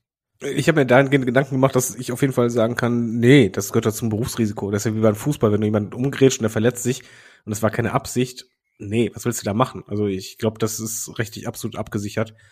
Äh, und das wird wahrscheinlich auch sogar in Verträgen vielleicht drinstehen. Da müsste man Shaggy mal fragen oder irgendwie Veranstalter, wie das in Deutschland zum Beispiel ist. Aber ich frag die Meller beim nächsten Mal, wenn wir die hier im Podcast haben demnächst. Also ich glaube, es ist auf jeden Fall so, Stimmt. dass du quasi äh, selber dein Einverständnis gibst, wie bei einer OP auch. Da sagst du auch, ja, ich kenne die Risiken ich weiß das, ich mache mit. Was wiederum was anderes sein könnte, ist, wenn du das vorsätzlich machst, wie beispielsweise äh, Sexy Star, äh, die damals mal einfach ihre Kontrahentin den Arm gebrochen hat, im Aufgabegriff, ähm, und das mutwillig. Da bin ich mir nicht sicher. Ich glaube, da, das fällt halt eben nicht mehr unter Berufsrisiko, sondern das ist dann halt vorsätzliche Körperverletzung. Ja, ich glaube, dass man da rechtliche Schritte einleiten könnte. Ob man das dann. Das macht wahrscheinlich nicht. Ist eine andere Geschichte, sondern äh, es ist ja eher so, dass dann diese Worker, die dann da eben ähm, ihre Partner, ihre Ringkampfpartner irgendwie verletzen, dass die dann auch sehr oft einfach nicht mehr gebuckt werden, weil niemand möchte jemanden im Lockerroom haben, der oder die die Kolleginnen oder Kollegen verletzt. Also das ist ja dann auch so eine Geschichte. Natürlich hat man damals, also wenn man jetzt zurückgeht, ähm, ist man ja schon teilweise sehr grob mit, mit den, mit den äh, Kollegen umgesprungen. Mit den Wookies, meinst du? Mit den Wookies auch. ähm, nicht nur mit denen, sondern auch so, so grundsätzlich. Also da ist ja schon teilweise auch mal ein bisschen mehr zugeschlagen worden. Das ist eine schwierige Geschichte, aber ich glaube, dass man äh, zumindest bei einer äh, versehentlichen Verletzung, dass man da ähm, wahrscheinlich äh, nichts machen wird in der Richtung. Ähm, der Patrick fragt noch per Mail, das ist mal eine, eine Geschichtsfrage. Ähm, es wird doch immer wieder erwähnt, auch durch euch, dass der Undertaker eine absolute Backstage-Macht war und sein Einfluss hinter den Kulissen enorm war. Wieso konnte dann aber seine Bone Street Crew, also das war die Backstage-Gruppierung damals, ähm, nicht wirklich davon profitieren, beziehungsweise wieso konnte keiner dieser Crew großartige Erfolge feiern? Ähm, wieso wurde Savio Vega dann entlassen? Konnte, wollte der Undertaker hier Backstage keinen Einfluss ähm, auf die Karrieren äh, der äh, jeweiligen Mitglieder nehmen? Also der Bones, äh, mein Gott, Bone Street Crew gehörten ja unter anderem Leute wie ähm, Henry Godwin, Yokozuna und noch einige ähm, mehr, die, die äh, mit da reinkommen. Und diese Gruppierung ähm, gilt ja so ein bisschen als das Gegenstück zu der Klick zur damaligen Zeit. Aber die beiden Gruppierungen haben so eine ganz andere, ähm, ja, wie soll man sagen, eine ganz andere Auslegung äh, als als die Klick, weil das habe ich zumindest gelesen. Ähm, der Gruppierung gehörten auch noch ähm, äh, Karma, also äh, der God Godfather nur so als als ein Name, damit wir ihn auch noch hier erwähnt haben. Natürlich auch Paul Barra irgendwo mit dabei. Ähm, David, weißt du, äh, äh, wie die, wie die damals gehandelt haben? Was, was, die, was die Geschichte zwischen von der Bone City Crew, von der Bone Street Crew gewesen ist? Äh, ich weiß es nicht. Ich könnte jetzt einfach nur mal spekulieren, dass es da eine Charakterfrage ist. Ich vergleiche das ein bisschen damit, als wenn du jahrelang bei der Firma bist, hast eine hohe Position und eine Stelle wird frei. Und dann ist natürlich dein Ding, du kannst natürlich zu der Person gehen und sagen, hör mal, ich, ich habe jemanden, einen Kollegen, der ist echt cool, ähm, guck dir den doch mal an.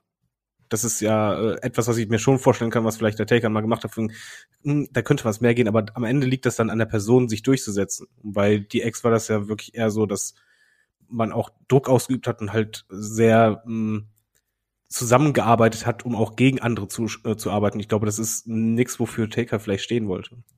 Das Nicht ist meine die Spekulation Ex, die nur. Klick übrigens. Ja, Entschuldigung.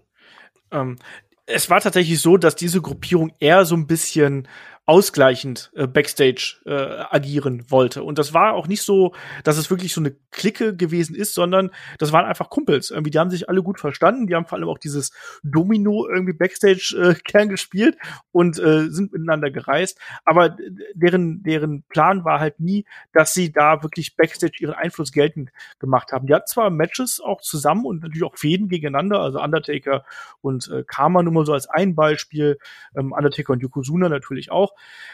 Aber die hatten einfach nicht den Plan, dass sie da diese Backstage-Gruppierung auch äh, für Booking-Entscheidungen oder sonst irgendwas in die Waagschale äh, werfen. Was ich aber interessant finde, ist, dass die einzelnen Wrestler allesamt ein ähm, Bone Street Crew Tattoo haben. Wer nämlich genau hinschaut, der sieht auf dem Bauch vom Undertaker ein riesengroßes BSK äh, auf dem Bauch. BSK Pride steht da drauf.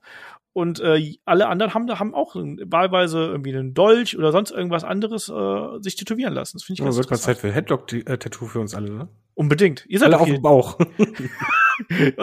da wird immer mehr Platz, sage ich dir. Was sagt Kai? Kai macht's auf den Hintern. Ey, ja klar, als wenn wir alle zusammen in Vietnam waren. Jeder so ein Tattoo auf den Arsch. Nach 40 Jahren Headlock, weißt du, wenn wir alle in Rente gehen irgendwo. dann, Wenn alles runterhängt, super. Oh, geil, bei 40 Jahren, dann bin ich 82. Ähm, und dann hat der, der Patrick noch gefragt, was haltet ihr von Wolfgang Stach? Der ist ja äh, der Kopf, ehemalige Kopf hinter Power Wrestling, ähm, Herausgeber gewesen und Chefredakteur und so weiter und so fort. Ähm, ich weiß gar nicht, Kai, hast du mal die Power Wrestling gelesen? Äh, nee. Ich nutze nur deren Reviews. Okay. Manchmal. Und die sind ähm, geschrieben. David, wie sieht es bei dir aus? Ich habe Power Wrestling nie gelesen. Ich lese nur gerade äh, auf der Power Wrestling Seite, dass er Kaninchen mag und Faulenzen. ähm, ich habe ich hab Wolfgang Stach einmal bei der WrestleMania-Reise ein bisschen kennengelernt, aber ich habe da keinen ähm, keine großartige Meinung zu, muss ich ganz ehrlich sagen. Also äh, ich weiß, dass er manchmal ein bisschen äh, merkwürdige Dinge sagt, aber ich kann das nicht genau verifizieren. Deswegen habe ich zu Wolfgang Stach keine Meinung. Sage ich ganz ehrlich. Äh, er ist mit dafür verantwortlich, dass wir mit Power Wrestling äh, über so viele Jahre ein Wrestling-Magazin in Deutschland haben. Das ist was Gutes und das äh, rechne ich ihm einfach mal hoch an. Alles andere kann ich nichts zu sagen. Deswegen keine große Meinung da. So, damit sind wir durch. David und Kai. Sehr schön. Ja. Sehr fleißig. schön. So, äh, und an der Stelle natürlich dann wie immer der Hinweis, also äh, nächste Woche geht's hier natürlich an gleicher Stelle weiter, da ist der David wieder mit dabei. Und David, da geht's in unsere Jugend, in unsere Kindheit geradezu schon zurück. Ja, war eine schöne Zeit. Eurodance, Dittelmäuse und die New Generation Era bei WWF. Hat Spaß gemacht. Ja, mit Shaggy mir, zusammen. Genau, mit Shaggy zusammen, also die alten Männer hier vereint. Ich habe mir gedacht, wir sprechen mal über die größten Fäden der New Generation Era. Also wirklich dann Bret Hart gegen Jerry Lawler und ich weiß nicht was alles. Das wird auf jeden Fall eine schöne Nostalgiereise zurück in die ja, Jahre. genau, 92, 93, 94, 95, 96, 97, also King Mabel gegen Undertaker. Fuck yeah. Das war äh, Wie alt warst du da, Kai? 95 wurde ich geboren. Hast, hast aber eine Menge verpasst. Ich glaube nicht so, wie es gerade klingt. Nur die guten Sachen. Nur die guten Sachen. Viel Neonfarben auch verpasst. Richtig. Äh, Doink gegen äh, Crush zum Beispiel. Oh, das auch. war super. Schöne Zeit. Genau, da geht's dann da weiter. Und natürlich, wenn ihr äh, gerne mehr von uns hören möchtet, schaut gern bei Patreon und bei Steady vorbei. Da hatten wir jetzt unter anderem äh, die Kollegen Markus Holzer und Shaggy Schwarz, die über ähm, die schlechtesten Champions im Wrestling sprechen. Auch da ist jede Menge 90er und WCW-Nostalgie auch mit dabei. Ähm, wir haben das Magazin nächste Woche. Wir sprechen nächste Woche über die äh, New World Order bei äh, der WWF und all sowas. Also schaut da gern vorbei Unterstützt uns dort, damit wir diesen Podcast auch so wunderbar weiter betreiben können und auch weiter professionalisieren können, ähm, wie wir das bis hierhin schon getan haben. Und in dem Sinne, David, willst du noch was sagen? Ich möchte mich für meine schlechte Aussprache im Englischen äh, entschuldigen. Wookie.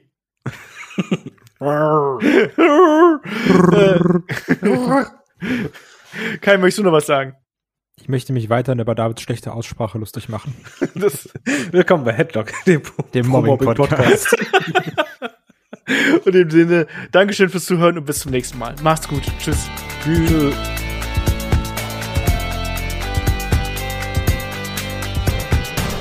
Headlock, der Pro Wrestling Podcast.